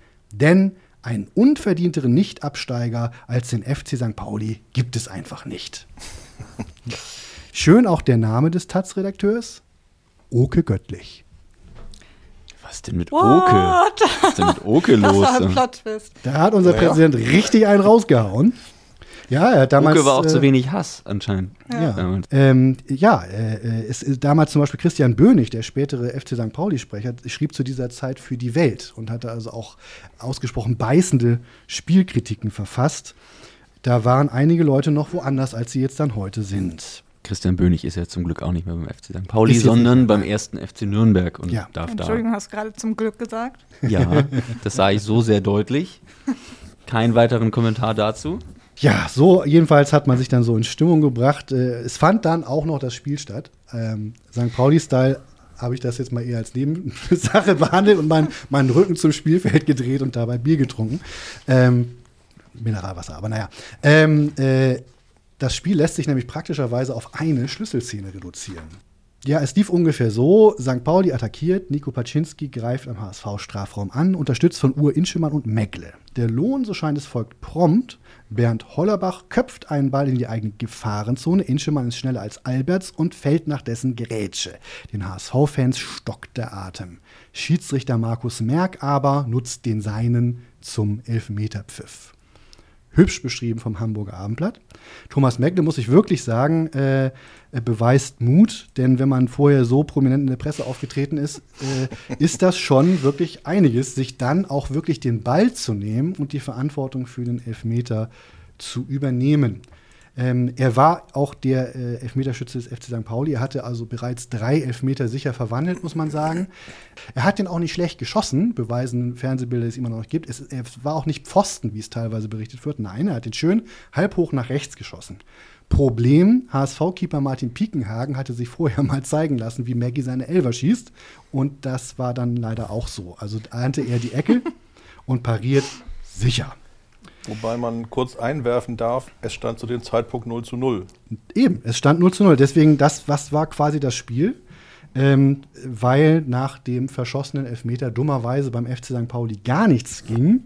Beim Hamburger SV aber so einiges. Schon sechs Minuten später fiel das 1 zu 0 und letzten Endes stand es dann also 4 zu 0, beziehungsweise es war ja unser Heimspiel 0 zu 4.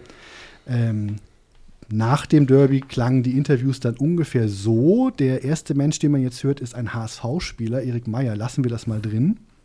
Bisschen Mitleid mit dem FC St. Pauli? Ja, schon. Und der Knackpunkt des Spiels schon die zehnte Minute, der Elfmeter von Thomas Megle. Wenn, hätte, wäre und überhaupt wäre der reingegangen. Wie sieht Megle das selbst? für die Öffentlichkeit oder für andere Leute das jetzt ähm, zu erklären, ist, ist fast nicht möglich. Man kann Schuldgefühle, man kann, äh, man kann ähm, Scham.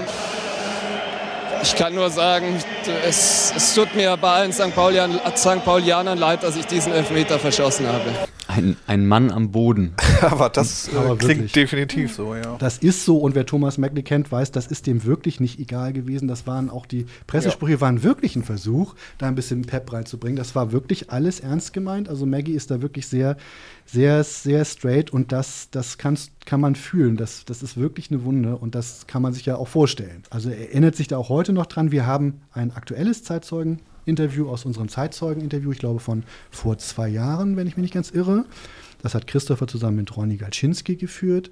Ähm, und daraus ziehen wir Thomas Megle nochmal, wie er das heute rückblickend sieht. Wenn ich nochmal was zurückdrehen würde, dann würde ich gern genau diesen einen Elfmeter, diesen einen Elfmeter zurückdrehen, weil wir haben so lange kein Derby gespielt. Wir haben, äh, wir haben so selten die Derbys dort gewonnen und dann, und dann verliert man, dann verliert man das Derby äh, durch, durch einen eigenen Fehlschuss. So, ich hatte es in der Hand und ich habe es nicht gebacken bekommen. Und das waren, das waren wirklich Momente, die, die unglaublich wehgetan haben. Also ich habe ich hab auf dem Fußballplatz zweimal geweint und das waren bei, bei, zwei, bei beiden Derbys.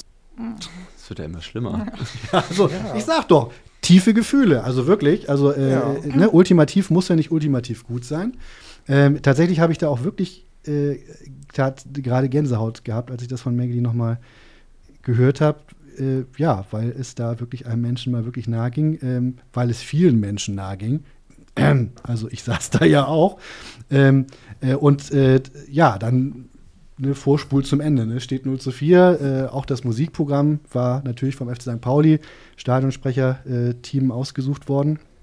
Ich erinnere, ich erinnere mich noch an das Gefühl, also so aufstehen, nochmal runtergucken, tief unten in diese sich leerende, zugige Betonschüssel schauen und äh, da ist irgendwo der Rasen, die Stimmung ist noch viel tiefer unten.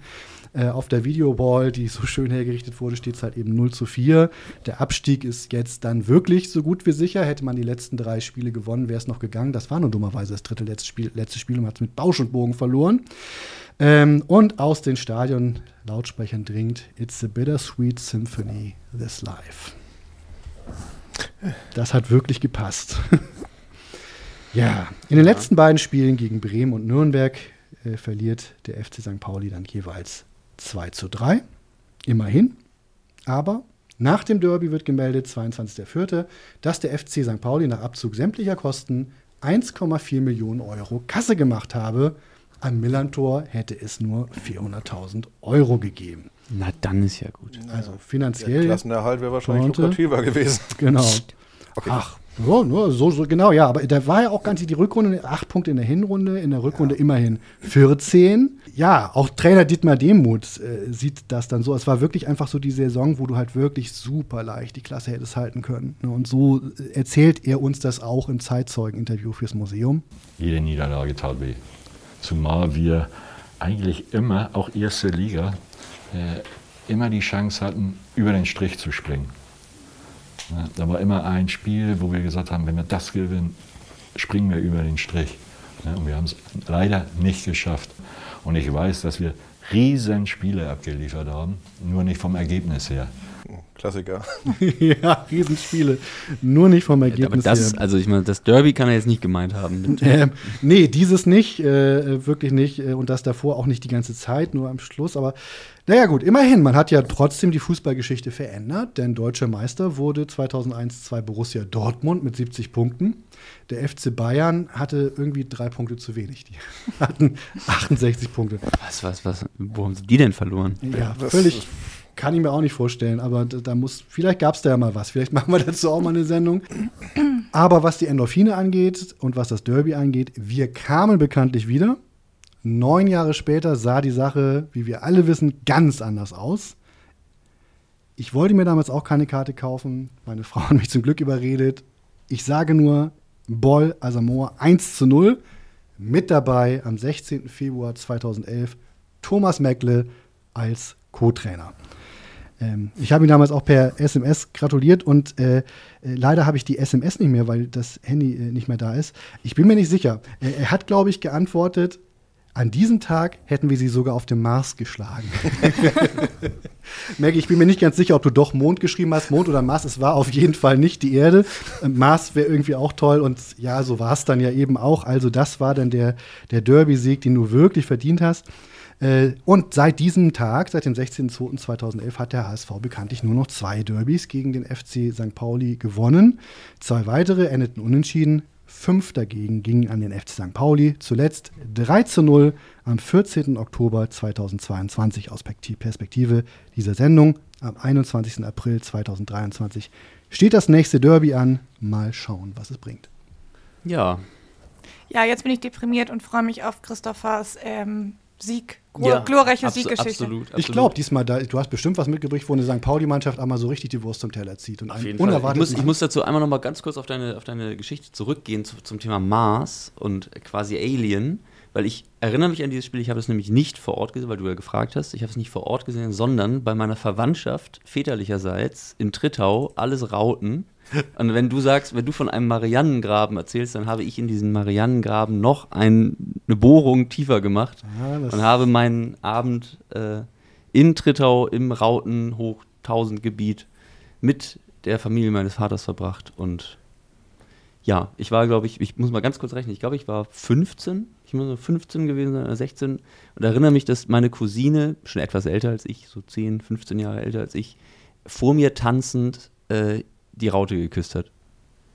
Ja, das, das muss auch sein. Kann auch, auch in so jungen Jahren fürs Leben prägen, durchaus. Ja, da habe ich Absolut. direkt meine Mitgliedschaft vom HSV unterschrieben. Formative Years, mal, also ganz, ganz komplett andere Kurve auf jeden Fall, als, als das Leben sonst genommen hätte. Ja, wenn die Fanszene so cool ist, dann komme ich auch. Ich finde es wirklich toll. Also äh, Respekt, dass du trotzdem bei uns für das FC St. Pauli Museum arbeitest, nach diesem wirklich nicht gerade aufbauenden Erlebnis. Ja. Wegen dem Vollbier.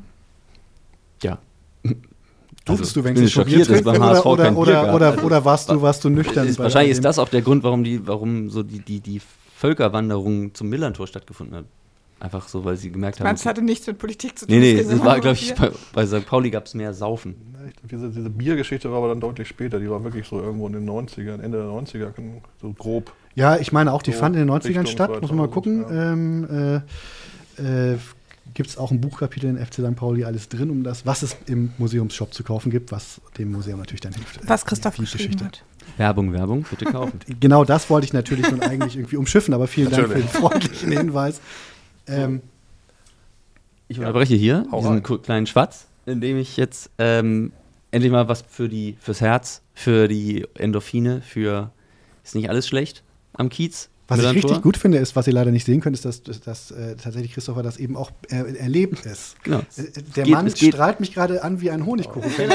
ich ja. fühle mich wirklich uplifted. ja, es, geht, es geht, es geht äh, Gut, schnell durch auf so. alle Derby-Tore der letzten Jahre. Jetzt ziehen wir jetzt einfach mal genau, durch. Aber, genau, zeig's, zeig's den Griesgräminnen in dieser, in dieser Redaktion.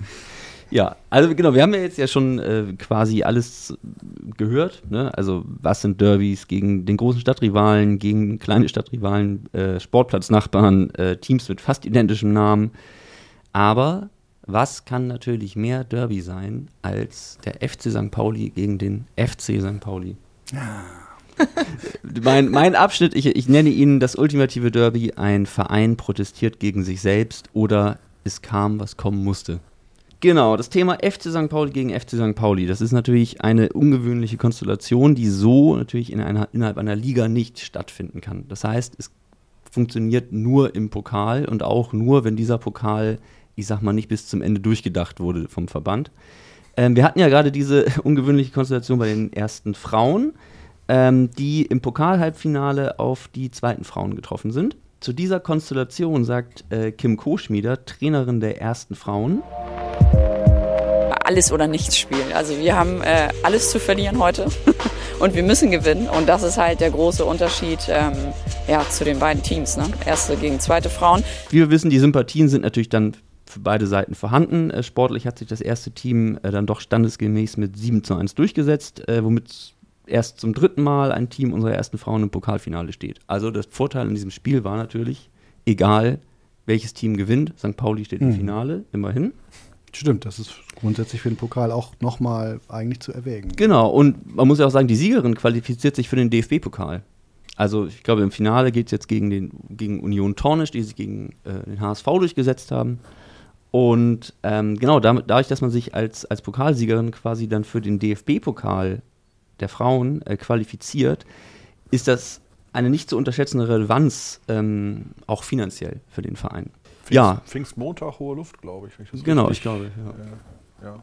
Genau, also wie gesagt, und wie gesagt, finanziell auch wirklich nicht ohne ähm, im DFB-Pokal teilzunehmen. Und ja, äh, wo wir dann auch schon bei den äh, Finanzen sind, äh, um die stand es ja beim FC St. Pauli eigentlich noch nie so richtig gut. Vor allem auch nicht Ende der 60er Jahre. Wir haben ja in der ersten Folge äh, schon Christophs Geschichte, kurzen Abriss über die quasi ähm, verhinderten Bundesligaspieler des FC St. Pauli ähm, was gehört. Könnt ihr gerne nochmal anhören. Ähm, ja, man könnte sagen, es waren eben goldene Zeiten mit Rolf Bergeest, Oschi Osterhoff, Horst Heeks. Ähm, und nachdem dann alle bis in die Jahre gekommen sind, entstand so ein, so ein sportliches Vakuum. Also Spieler ähm, wie Horst Heeks äh, und Oschi Osterhoff ließen sich dann reamateurisieren. Die spielten dann noch für unsere Amateure, aber waren natürlich schon im sehr hohen Alter die. Sehr hohes Alter für Fußballer. Für Fußballer, also natürlich. 30 für, oder? Ja, Horst Hicks müsste, glaube ich, schon 36 oder 37 gewesen sein. Also die erste Mannschaft des FC St. Pauli war in der Saison 68, 69, damals die zweitklassige Regionalliga Nord, so hieß es damals. Das war aber die zweite Liga. Ähm, wie so oft knapp an der Qualifikationsrunde für die Bundesliga gescheitert. Nur ein Punkt fehlte dem Team, um Neutrainer Erwin, auch genannt Atta Türk, um sich für diese Qualifikation zu qualifizieren. Also das war alles ein bisschen ein sehr ähm, kompliziertes System. Die ersten zwei der Regionalliga Nord qualifizierten sich für eine Runde, in der man dann gegen die Sieger, die beiden oder die beiden ersten anderer Ligen spielte und dann am Ende stieg Rot-Weiß Essen und Rot-Weiß Oberhausen auf und eben nicht der VfB Lübeck, die uns damals um einen Punkt überholt haben. Man muss also sagen, zu dem Zeitpunkt St. Pauli-Fan zu sein, war nicht besonders fancy. Zeitgleich entwickelte sich allerdings ähm, entwickelten sich die Amateure des Vereins hervorragend. 68, 69 wurden sie Meister ihrer Klasse. Bezirksliga stiegen in die Landesliga auf und gewannen den Hamburger Amateurpokal, was sie dazu qualifizierte, in der folgenden Saison am norddeutschen Verbandspokal teilzunehmen. Eine Art Qualifikationspokal des norddeutschen Fußballverbandes, um wiederum sich für den DFB Pokal zu qualifizieren. Klingt alles kompliziert, ist es auch, aber eben auch sehr lukrativ für regelmäßig klamme Stadtteilvereine. Im April 1969, kurz vor Ende der ersten Saison unter Trainer Türk, suchte eben dieser vor dem Gastspiel in Wolfsburg nach einem Gegner, um zwei Testspiele auf Herz und Nieren zu prüfen. Verteidiger Schröder aus Kiel und Torwart Pauli aus Metternich. Also ein Torwart Pauli bei St. Pauli das, das ist ein Gag. Gut. Das ist ein Gag. Er hat aber augenscheinlich nicht so richtig überzeugt, weil er gespielt hat er hier nie, würde ich sagen. Das ist auch, ist es ebenfalls richtig. Warum spielt er nicht hier? Weil er keinen Sankt im Namen hat, ist doch ganz Richtig. Klar. Also, gegen wen spielt man, um mal schnell eben unter der Woche äh, zwei Testspieler, sozusagen zwei Gastspieler zu testen? Äh, die Wahl fiel auf die eigenen Amateure. Und es kam, was kommen musste, Teil 1. Die Amateure spielten die erste Mannschaft an die Wand. Fans schrien, schickt lieber die Amateure nach Wolfsburg. Das Abendblatt schrieb, bei der ersten Mannschaft gab es eigentlich nur Missstimmung. Mangelnder Einsatz, Fehlpässe en masse und Meckerei. Das Ende vom Lied, Peter Gerke wurde in der 85. Minute vom Schiedsrichter in die Kabine geschickt. Also eine rote Karte im Testspiel gegen die eigenen Amateure muss man auch erstmal sich erarbeiten. Ja, gute Laune sieht anders aus. Da half es auch nicht, dass sich Trainer Türk in der zweiten Halbzeit kurzerhand selbst als Rechtsaußen aufgestellt hat. Also er hat alles gegeben, das kann man äh, ja. Erwin Türk nicht vorwerfen. Verhältnisse wie 1919. Ja, ähnlich auf jeden Fall. Ich weiß auch nicht, ob, ob vielleicht auch nur acht Spieler dabei waren. Also es liest sich alles auf jeden Fall nicht so gut. Ja, jedenfalls, und jetzt kommen wir zu, und es kam, was kommen musste, Teil 2. Die Auslosung zur ersten Runde des NFV-Pokals bescherte das erste und einzige Pflichtspiel-Derby zwischen der ersten und der zweiten Mannschaft des FC St. Pauli. Der Spielausschuss war auch ein bisschen erschüttert. Am liebsten hätten wir die Kugeln wieder zurück in den Topf geworfen, sagte Werner Fughöft, Geschäftsführer des Norddeutschen Fußballverbandes, damals zur Auslosung. Ja. Ja, Erschütterung. Äh, das ist mal gemacht. Erschütterung das überall. Wiederum gilt eigentlich für jedes FC St. Pauli Pokalspiel, aber na gut, weil der Gegner fast egal ist. Genau, auch äh, Kurt Hehl, äh, damaliger Stürmer der äh, Amateure, sagte auch, er wäre erschüttert gewesen. Also Erschütterung an allen Ecken und Enden. Ja, und schnell gingen auch die Frotzeleien und Psychospielchen los. Vinizio Zanfolini, technisch versierter Angreifer und bester Spieler der Amateure, konnte aufgrund seines Status für beide Teams auflaufen, so dass er bis kurz vorher nicht wusste, für wen er eigentlich auflaufen soll. Zanfolini sagte dem Abendblatt nur, ich spiele gerne für die Amateure und wenn Horst Wohlers rechtzeitig fit wird, dann wäre ich gar nicht so sicher, dass unsere Profis gewinnen. Man muss dazu sagen, Horst Wohlers, der große, bekannte Horst Wohlers, war damals noch bei den Amateuren als 18-, 19-jähriger Jungspund später dann mit Borussia Mönchengladbach äh, im Finale der Landesmeister gewesen und generell Legende und später Trainer und ihr wisst. Genau, Nachfolger Helmut Schultes unter anderem. Genau. Eigentlich außer Zanfolini räumte eigentlich niemand, der ähm, den in der Landesliga spielenden Amateuren äh, irgendeine Art von Chance in dem Spiel aus ähm, ein. Wie sagt man das? Wobei man aber kurz dazu sagen muss, äh, diese Landesliga Hamburg war durchaus nur eine Liga unter der Regionalliga Nord, also genau. die äh, dritte Liga. Also ich meine, das war jetzt nicht der super Unterschied, wie er jetzt vielleicht klingt, aber natürlich sind die Chancen da trotzdem klar verteilt. Ja, und Peter Daso, eher so, ich sag mal, raubeiniger Verteidiger der Amateure, sah auch eine große Chance in dem Spiel. Ja, ich meine, das war natürlich der Hammer schlechthin. Für mich erstmal sowieso habe ich natürlich gleich gesagt, ja, jetzt endlich kannst du denen das mal zeigen, dass du eigentlich da rein gehörst und nicht hier. Und da hat ja jeder so sein Kampflevel schon so ein bisschen hochgefahren. Ne? Und Dasos Teamkollege bei den Amateuren Leopold Samsinger sagte, wir hatten ja auch eine tolle Mannschaft, das war wirklich eine gute Mannschaft. Wir hätten auch noch wesentlich mehr erreichen können, aber ich sage nochmal, wir haben alle im Grunde genommen das gleiche Ziel gehabt, wir wollten in die Liga. Eine geile Amateurmannschaft ist ganz gut, aber in die Liga wollten wir. Mit Liga ist ja übrigens die Ligamannschaft gemeint, ein Begriff für die erste Profimannschaft des Vereins. Am 25. Juli 1969 war es dann soweit. Vor 2000 Zuschauern am Millantor trafen die Amateure des FC St. Pauli auf die Profis des FC St. Pauli. Und hier wäre genau der Punkt gewesen, wenn ich mir das Motivationsgefälle mal so anhöre, wo dann also aus der Erstmannschaft jemand hätte sagen müssen, wir werden unsere äh, Amateure selbst auf den Mond schlagen. Genau, erstmal mussten die Amateure quasi unter Drängen des, ähm, der Geschäftsführung erstmal ihr Heimrecht abtreten, damit es am Millantor stattfinden konnte. Ich weiß gar nicht, wo die Amateure damals gespielt haben, aber scheinbar war es irgendwie, das konnte ich nicht so ganz eruieren, aber sie mussten ihr Heimrecht abtreten. Das hat mich so ein bisschen verwundert. Aber naja. Meiner Ansicht nach haben die zu, der Zeit, zu dem Zeitpunkt auch am Millantor Ja, dachte ich eigentlich auch. Aber ich jetzt auch. Oh, gut. Ja. Oder die Amateure haben dann kein Geld gekriegt, äh, die Profis. Das, das wiederum können wir schon eher vorstellen.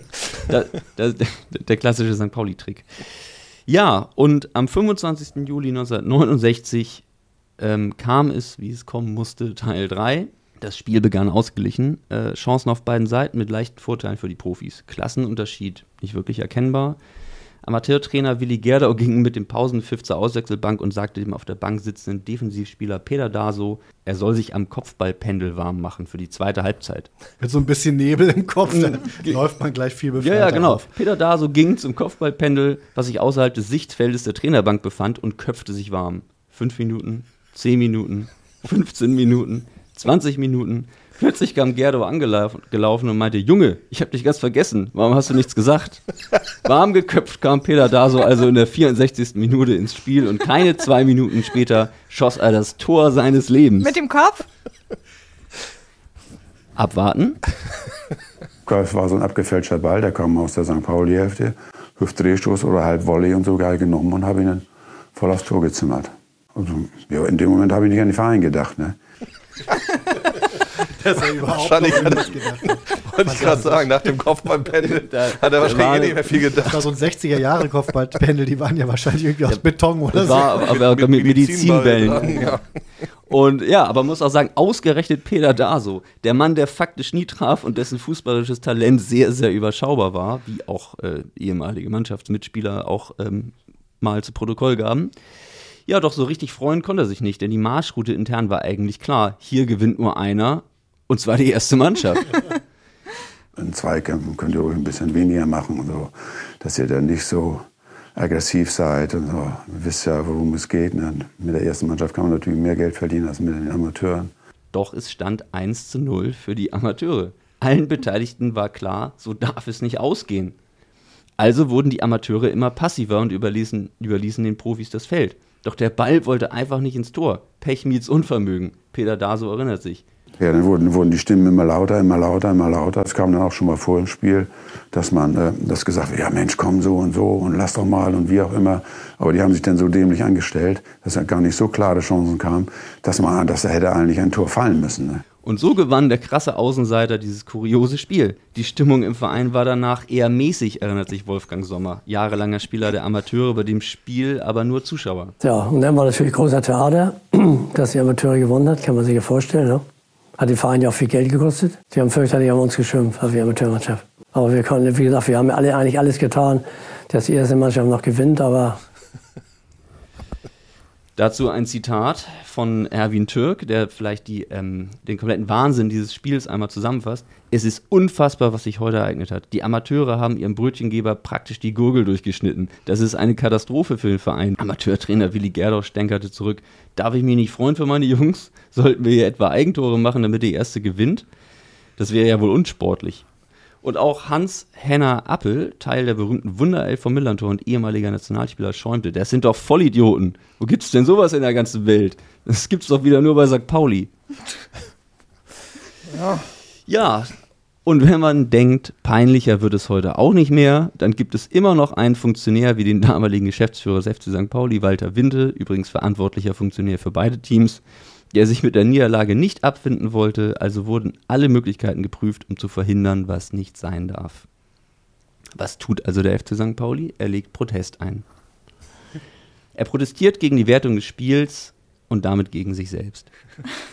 Begründung, die Spieler Batze, Helfenstein und Hehl seien für die Amateure nicht spielberechtigt gewesen. Unter anderem hatte sich Hehl gerade reamateurisieren lassen, wie es im schönsten Verwaltungsdeutsch der 60er Jahre heißt. Der Vorgang wäre aber laut FC St. Pauli noch nicht rechtskräftig abgeschlossen gewesen. Siegtorschütze Peter Daso nahm dies auch mit einer gewissen Fassungslosigkeit zur Kenntnis. Ich habe es dann aber eben später dann auch noch mitgekriegt, so weiter, dass sie jetzt aufgrund dessen eben haben versucht, das zu annullieren. Wie die jetzt versucht haben, sich irgendwie noch da rauszuwinden, ne, dass die Erste dann das nächste Punktspiel gegen Göttingen hat und nicht die Amateure. Ne. Da ist man schlecht darauf vorbereitet worden, ne, von der Vereinsseite aus. Denn das hätte man mehr mit uns kommunizieren müssen und dann schon sagen müssen, komm, so und so ist das, die und die Situation ist da. Ne, und da müssen wir ein bisschen äh, darauf hinarbeiten, dass das möglichst so nicht eintritt. Ne. Der DFB folgte dieser abenteuerlichen Begründung nicht und lehnte den Einspruch des Vereins ab. Die Amateure durften in der zweiten Qualifikationsrunde antreten, wo die Profikiller, so scherzte das Hamburger Abendblatt, auf Göttingen 05 trafen. Nach einem dramatischen 3 zu 4 gingen die Amateure geschlagen vom Platz in, und die Hauptrunde des DFB-Pokals musste ohne den FC St. Pauli auskommen. Frage ist natürlich, ob die erste Mannschaft das gegen Göttingen besser gemacht hätte. Ne? Ja, weil wäre ja gleiche Liga gewesen. Also das ist ja. Naja, aber wenn unklar. Wahrscheinlich eher nicht, wenn man das Vielleicht so hört. wären sie motivierter gewesen, man weiß es ja nicht. Ja, dieses Derby traf den Verein auf jeden Fall äh, ins ganze Mark und so wurde sogar von einem schwarzen Freitag fabuliert, der in seinen Folgen für den FC St. Pauli ebenso bitter werden könnte wie der Börsencrash seinerzeit für die Finanzwelt. Ich merke daran, dass wir in letzter Zeit eindeutig ein bisschen zu lakonisch mit Pokal aus umgehen. Also das äh, Ja. war damals noch eine andere Sprache. Da brannte der Äther, wenn es Radio war, oder halt die, Mhm. die Buchstaben. Mein lieber Mann. Ja, was man eigentlich zusammenfassen kann, ist, dass ähm, außer dem verletzten Horst Wohlers, der damals, äh, der schon da, auch damals der Star der Amateure war, dann auch niemand der Amateure in die erste Mannschaft geschafft hat, nachdem wir Leopold Samsinger gehört haben und Peter Daso, die sich natürlich erhofft haben, ähm, vielleicht dadurch auf sich aufmerksam machen zu können, hat äh, Erwin Türk quasi dann auf weitere Amateurspieler im ersten Kader verzichtet. Der flixt. Also jetzt mal rein aus sportlicher Sicht wirklich schade. Im Grunde genommen hätte es ja eigentlich genau umgekehrt machen müssen. Einfach mal alle hochziehen und mal gucken, was passiert. Genau, das war, das war eine sehr gute Ja, Amateurmannschaft. aber wenn man sich den Kader anguckt, also die Namen wirklich, also es gibt halt diese Altstars wie Kurt Hehl und Horst Heeks, die halt früher mal in den Profis waren und Vinicius Sanfronino, den du schon nanntest, der hat ein paar äh, Spiele in der ersten Mannschaft gemacht, aber eher so sporadisch mal. Mhm. Jetzt war also nie da irgendwie wie groß, großer Stammspieler oder sowas und ansonsten die anderen Namen, also muss ich zugeben, so richtig sagen die mir auch nichts. Aber ich meine, also jetzt im Sinne von, von, dass sie mal groß irgendwo noch woanders auch rausgekommen wären. Aber den, den Zustand des damaligen FC St. Pauli der ersten Mannschaft liest du relativ gut daran ab, wenn du mal anguckst, wer in der ersten Mannschaft gespielt wird. Zugegeben, Ja, zugegeben. Also, weil, ähm, kannst ja mal so, mal wahllos mal ein paar Namen vorlesen, damit ja, also, wir mal so. meine, also ein paar sagen einem was, aber wenn man dann so hört, Günter Hoffmann, Wolfgang Hustig, Bernd von Soesten, Reinhard Löffler, Uwe Drews, Peter Woltmann, Dieter Krause. Wir, vielleicht geben Sie uns ja auch noch Zeit so, also zu Werner Interviews. Prokrop war immer noch zugange und äh, auch Alfred Hustner war ein sehr guter Angreifer, äh, Udo Bös und auch dann eingewechselt, in der 80. wurde der Torwart gewechselt, Klaus-Georg Christen sind später, das waren ja auch gute Mhm. Torhüter, aber insgesamt war das jetzt wirklich zu dem Zeitpunkt jetzt nicht unbedingt die, äh, die Mannschaft, die jetzt die Superstars äh, der Zukunft in es, sich war, hatte. es war auf jeden Fall eine Umbruchsphase beim FC St. Pauli. Danach kamen dann ja auch die ähm, goldenen 70er, in denen man öfter mal auch den ersten Platz geschafft hat, nur den Aufstieg dann verkackt hat. Genau. Ähm, aber das mündete dann ja immerhin dann auch. Genau. Bis es dann hieß, Ernst Schacht, Amateurlager oder Gewaltschuss. Und er dann also die, um mal Olaf Scholz zu borgen, die Bazooka ansetzte. Und naja, wieder mal so ein kleiner Höhenflug mit einem Derby, was dann ja der FC St. Pauli gewann in der ersten Bundesliga. Auch eine wunderbare Derby-Geschichte. Es gibt noch wunderbare Die wir Derby-Geschichten. aber nicht ausgewählt Sie haben. werden ein andermal erzählt werden, ja. Also, deswegen im sozusagen Derby-Barometer würde ich sagen, FC St. Pauli gegen FC St. Pauli ging schlecht für den FC St. Pauli aus. Das schafft er auch. Man bleibt auch intern irgendwie immer der Verlierer. Ja, aber das waren unsere drei, eigentlich ja sogar vier. Thomas hatte ja auch einen äh, interessanten Part dazu. Ähm, ja, das waren unsere vier Stories zum Thema Derby. Genau, man sieht äh, facettenreiches Thema auf jeden Fall. Ähm, äh, wir freuen uns, dass das Ganze in letzter Zeit äh, deutlich ähm, positiver für den FC St. Pauli ausgeht und hoffen deswegen ja wohl doch, dass er am äh, 21. April dann doch gegen den HSV gewinnt und nicht gegen sich selbst. Hm. Ich sehe hier mal davon ab, an dieser Stelle Aussagen zu tätigen, die in irgendeiner Form schlecht altern könnten. Nicht, dass das dann nochmal Hoffnung ist zeitlos, ich hoffe immer. Hoffnung ist, wie war das? Hoffnung ist Pandoras, war Pandoras letztes Übel. So ist es. Ja, so viel zu dem Thema. Habe ich jetzt dir sofort geglaubt. Ne? Ehrlich gesagt habe ich keine Ahnung, ob das mit Pandora stimmt, aber das klang total Klingt aber super. Klingt für mich Ich auch. glaube, das ist so. Ja. In der Box, die Pandora immer dabei hat, sind natürlich auch noch die Hinweise, was gerade im Museum passiert. Puh, ein Übel jagt das nächste. Nein, ähm, auf gar keinen Fall. Wir haben, ähm, wir haben super Veranstaltungen. Genau, so ist es. Ähm, äh, das ist ja vielleicht auch später zur Verortung dieses Podcasts nochmal ganz nett. Deswegen haben wir uns äh, entschlossen, dass wir in der Sendung schon auch immer noch kurz sagen, was passiert gerade im Museum. Dann weiß man ungefähr, wo wir da gerade waren. Ähm, der Vorverkauf für das Weinfest gegen Rassismus beispielsweise läuft an. Das geht gerade los. Ähm, es findet bald die Woche des Gedenkens äh, des Bezirks Hamburgs Mitte statt. Selina, vielleicht kannst du dazu auch noch was sagen? Ähm, ja, das Datum hatte ich noch nicht rausgesucht, da muss ich gleich auf eine Seite weiterblättern. Ich habe jetzt erstmal, wollte ich was zur langen Nacht der Museen erzählen, die ja, das ist ein Termin, der noch vorher kommt. Da ähm, werden wir extra lange geöffnet haben am 22. April ähm, von 18 bis 1 Uhr oder 12 Uhr. 1 Uhr. 1 Uhr, steht Mhm. es jetzt fest? Okay, bis 1 Uhr werden wir geöffnet fest, genau. haben. Mhm. Ähm, Ein Tag nach dem Derby, da war es Ein wieder. Tag nach dem Mhm. Derby, ups. Also fürs Museumsteam auch nicht so ganz ohne. Nee. Genau, da werden Toll, dass ihr Christoph, alle verraten mitmacht. wir schon, was da passiert. Ja, ein bisschen können wir vielleicht schon mal verraten. Also es wird auf jeden Fall äh, unter anderem um das Thema Derby-Fieber gehen, ähm, äh, äh, aber es wird auch Besuch von Ole Plockstedt geben, äh, von der Roten Gourmet-Fraktion, den viele von euch wahrscheinlich kennen, unter anderem äh, Tourkoch äh, von Fettes Brot, den Toten Hosen und so weiter, war auch schon oft bei uns im Museum zu Gast. Und äh, ähm, Ole Plockstedt wird eine besondere Aktion mit uns zusammen machen, ähm, die den äh, Arbeitstitel Feuerfrei mit Kartoffelbrei trägt. Es geht darum, äh, an das zu erinnern, was die letzte Generation mit Kunstwerken macht und was ein bisschen wie die Hafenstraße seinerzeit auch in der äh, bürgerlichen Presse, sage ich mal, keine gute Presse hat, aber vom Anliegen her etwas ist, äh, dass sehr viele Menschen, auch die dem FC St. Pauli Museum nahestehen, absolut richtig finden. Klimaschutz ist wahnsinnig wichtig.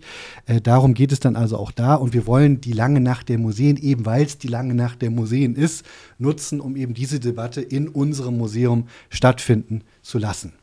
Weil wir irgendwie auch ein bisschen die Ahnung haben, in der Kunsthalle wird es nicht passieren. Also machen wir es einfach bei uns, dem führenden Kunstmuseum im Millantor-Stadion, außer es ist gerade Millantor Gallery, die dann ja auch noch dieses Jahr stattfindet. Die Kunst des Abstiegs, oder? Die allerdings beherrschen wir auch. Ab und zu auch die vom Aufstieg. Ähm, nachher kommt übrigens in tatsächlich von jetzt aus gesehen nicht allzu langer Zeit die Mannschaft auch noch vorbei. Also können wir einfach gleich sitzen bleiben. Die, äh, äh, die erste Mannschaft des FC St. Pauli besucht uns ja äh, gerne im Museum, also jedenfalls einmal pro Saison. Es kam schon eine Hälfte, da gab es eine Führung auf Deutsch. Jetzt gibt es nachher noch eine in Englisch. Und äh, ich hoffe, dass Ohne Jackson Irvine. Müssen wir dazu leider. der ein Länderspiel hat, genau. Jackson kommt dann hoffentlich nochmal extra. Wir lassen uns natürlich eine Liste geben. Ja eh Da muss man ja auch sagen, Jackson Irvine besucht auch die Weinbar ab und an nach Spielen. Sehr gut. Nur also gar nicht. Bra er ziehen wir weiß ihn einfach quasi, wo das Museum ist. mit seiner Weinschorle in der Hand äh, einfach mal weiter ins Museum und tellen ihm äh, in plain old English what we alles show in, in the museum. Mhm. Klingt schon mal sehr professionell, definitiv. Jetzt noch kurz zur Woche des Gedenkens, äh, den Bogen zurück. Am 4. Mai wird Frauke Steinhäuser bei uns zu Gast sein, um aus ihrem Buch zu lesen. Bis, das Buch heißt Bis zu seinem freiwilligen Ausscheiden im Jahr 1933. Äh, Gibt es übrigens auch im 1910shop.de, unserem Online-Shop. Und ähm, es geht um jüdische und als jüdisch verfolgte SportlerInnen in ähm, Hamburg in der Zeit des Nationalsozialismus. Das ist ein super Buch, ich habe es gelesen, ich kann es sehr empfehlen. Und äh, Frauke ist eine tolle Rednerin. Ähm, den Vortrag habe ich auch schon mal gesehen. Kommt auf jeden Fall vorbei, wenn ihr da Zeit habt. Genau. Und dann nochmal unsere Abschlussworte, wenn, falls keiner von euch noch was hat? hat Eine was? Kleinigkeit äh, äh, wollte ich noch kurz loswerden, weil es gerade gerade passiert ist und ich glaube, es passt gerade, weil wir gelacht haben. Es geht um eine Person, die das auch sehr oft getan hat mit uns gemeinsam, die mit uns gemeinsam das Museum auch aufgebaut hat, äh, die als Mensch und Fotografin äh, einfach so sehr zum Millantor gehörte, dass äh, wir sie weiterhin, glaube ich, auch äh, quasi wie ein Hologramm vor uns sehen werden, immer vor unserem inneren Auge.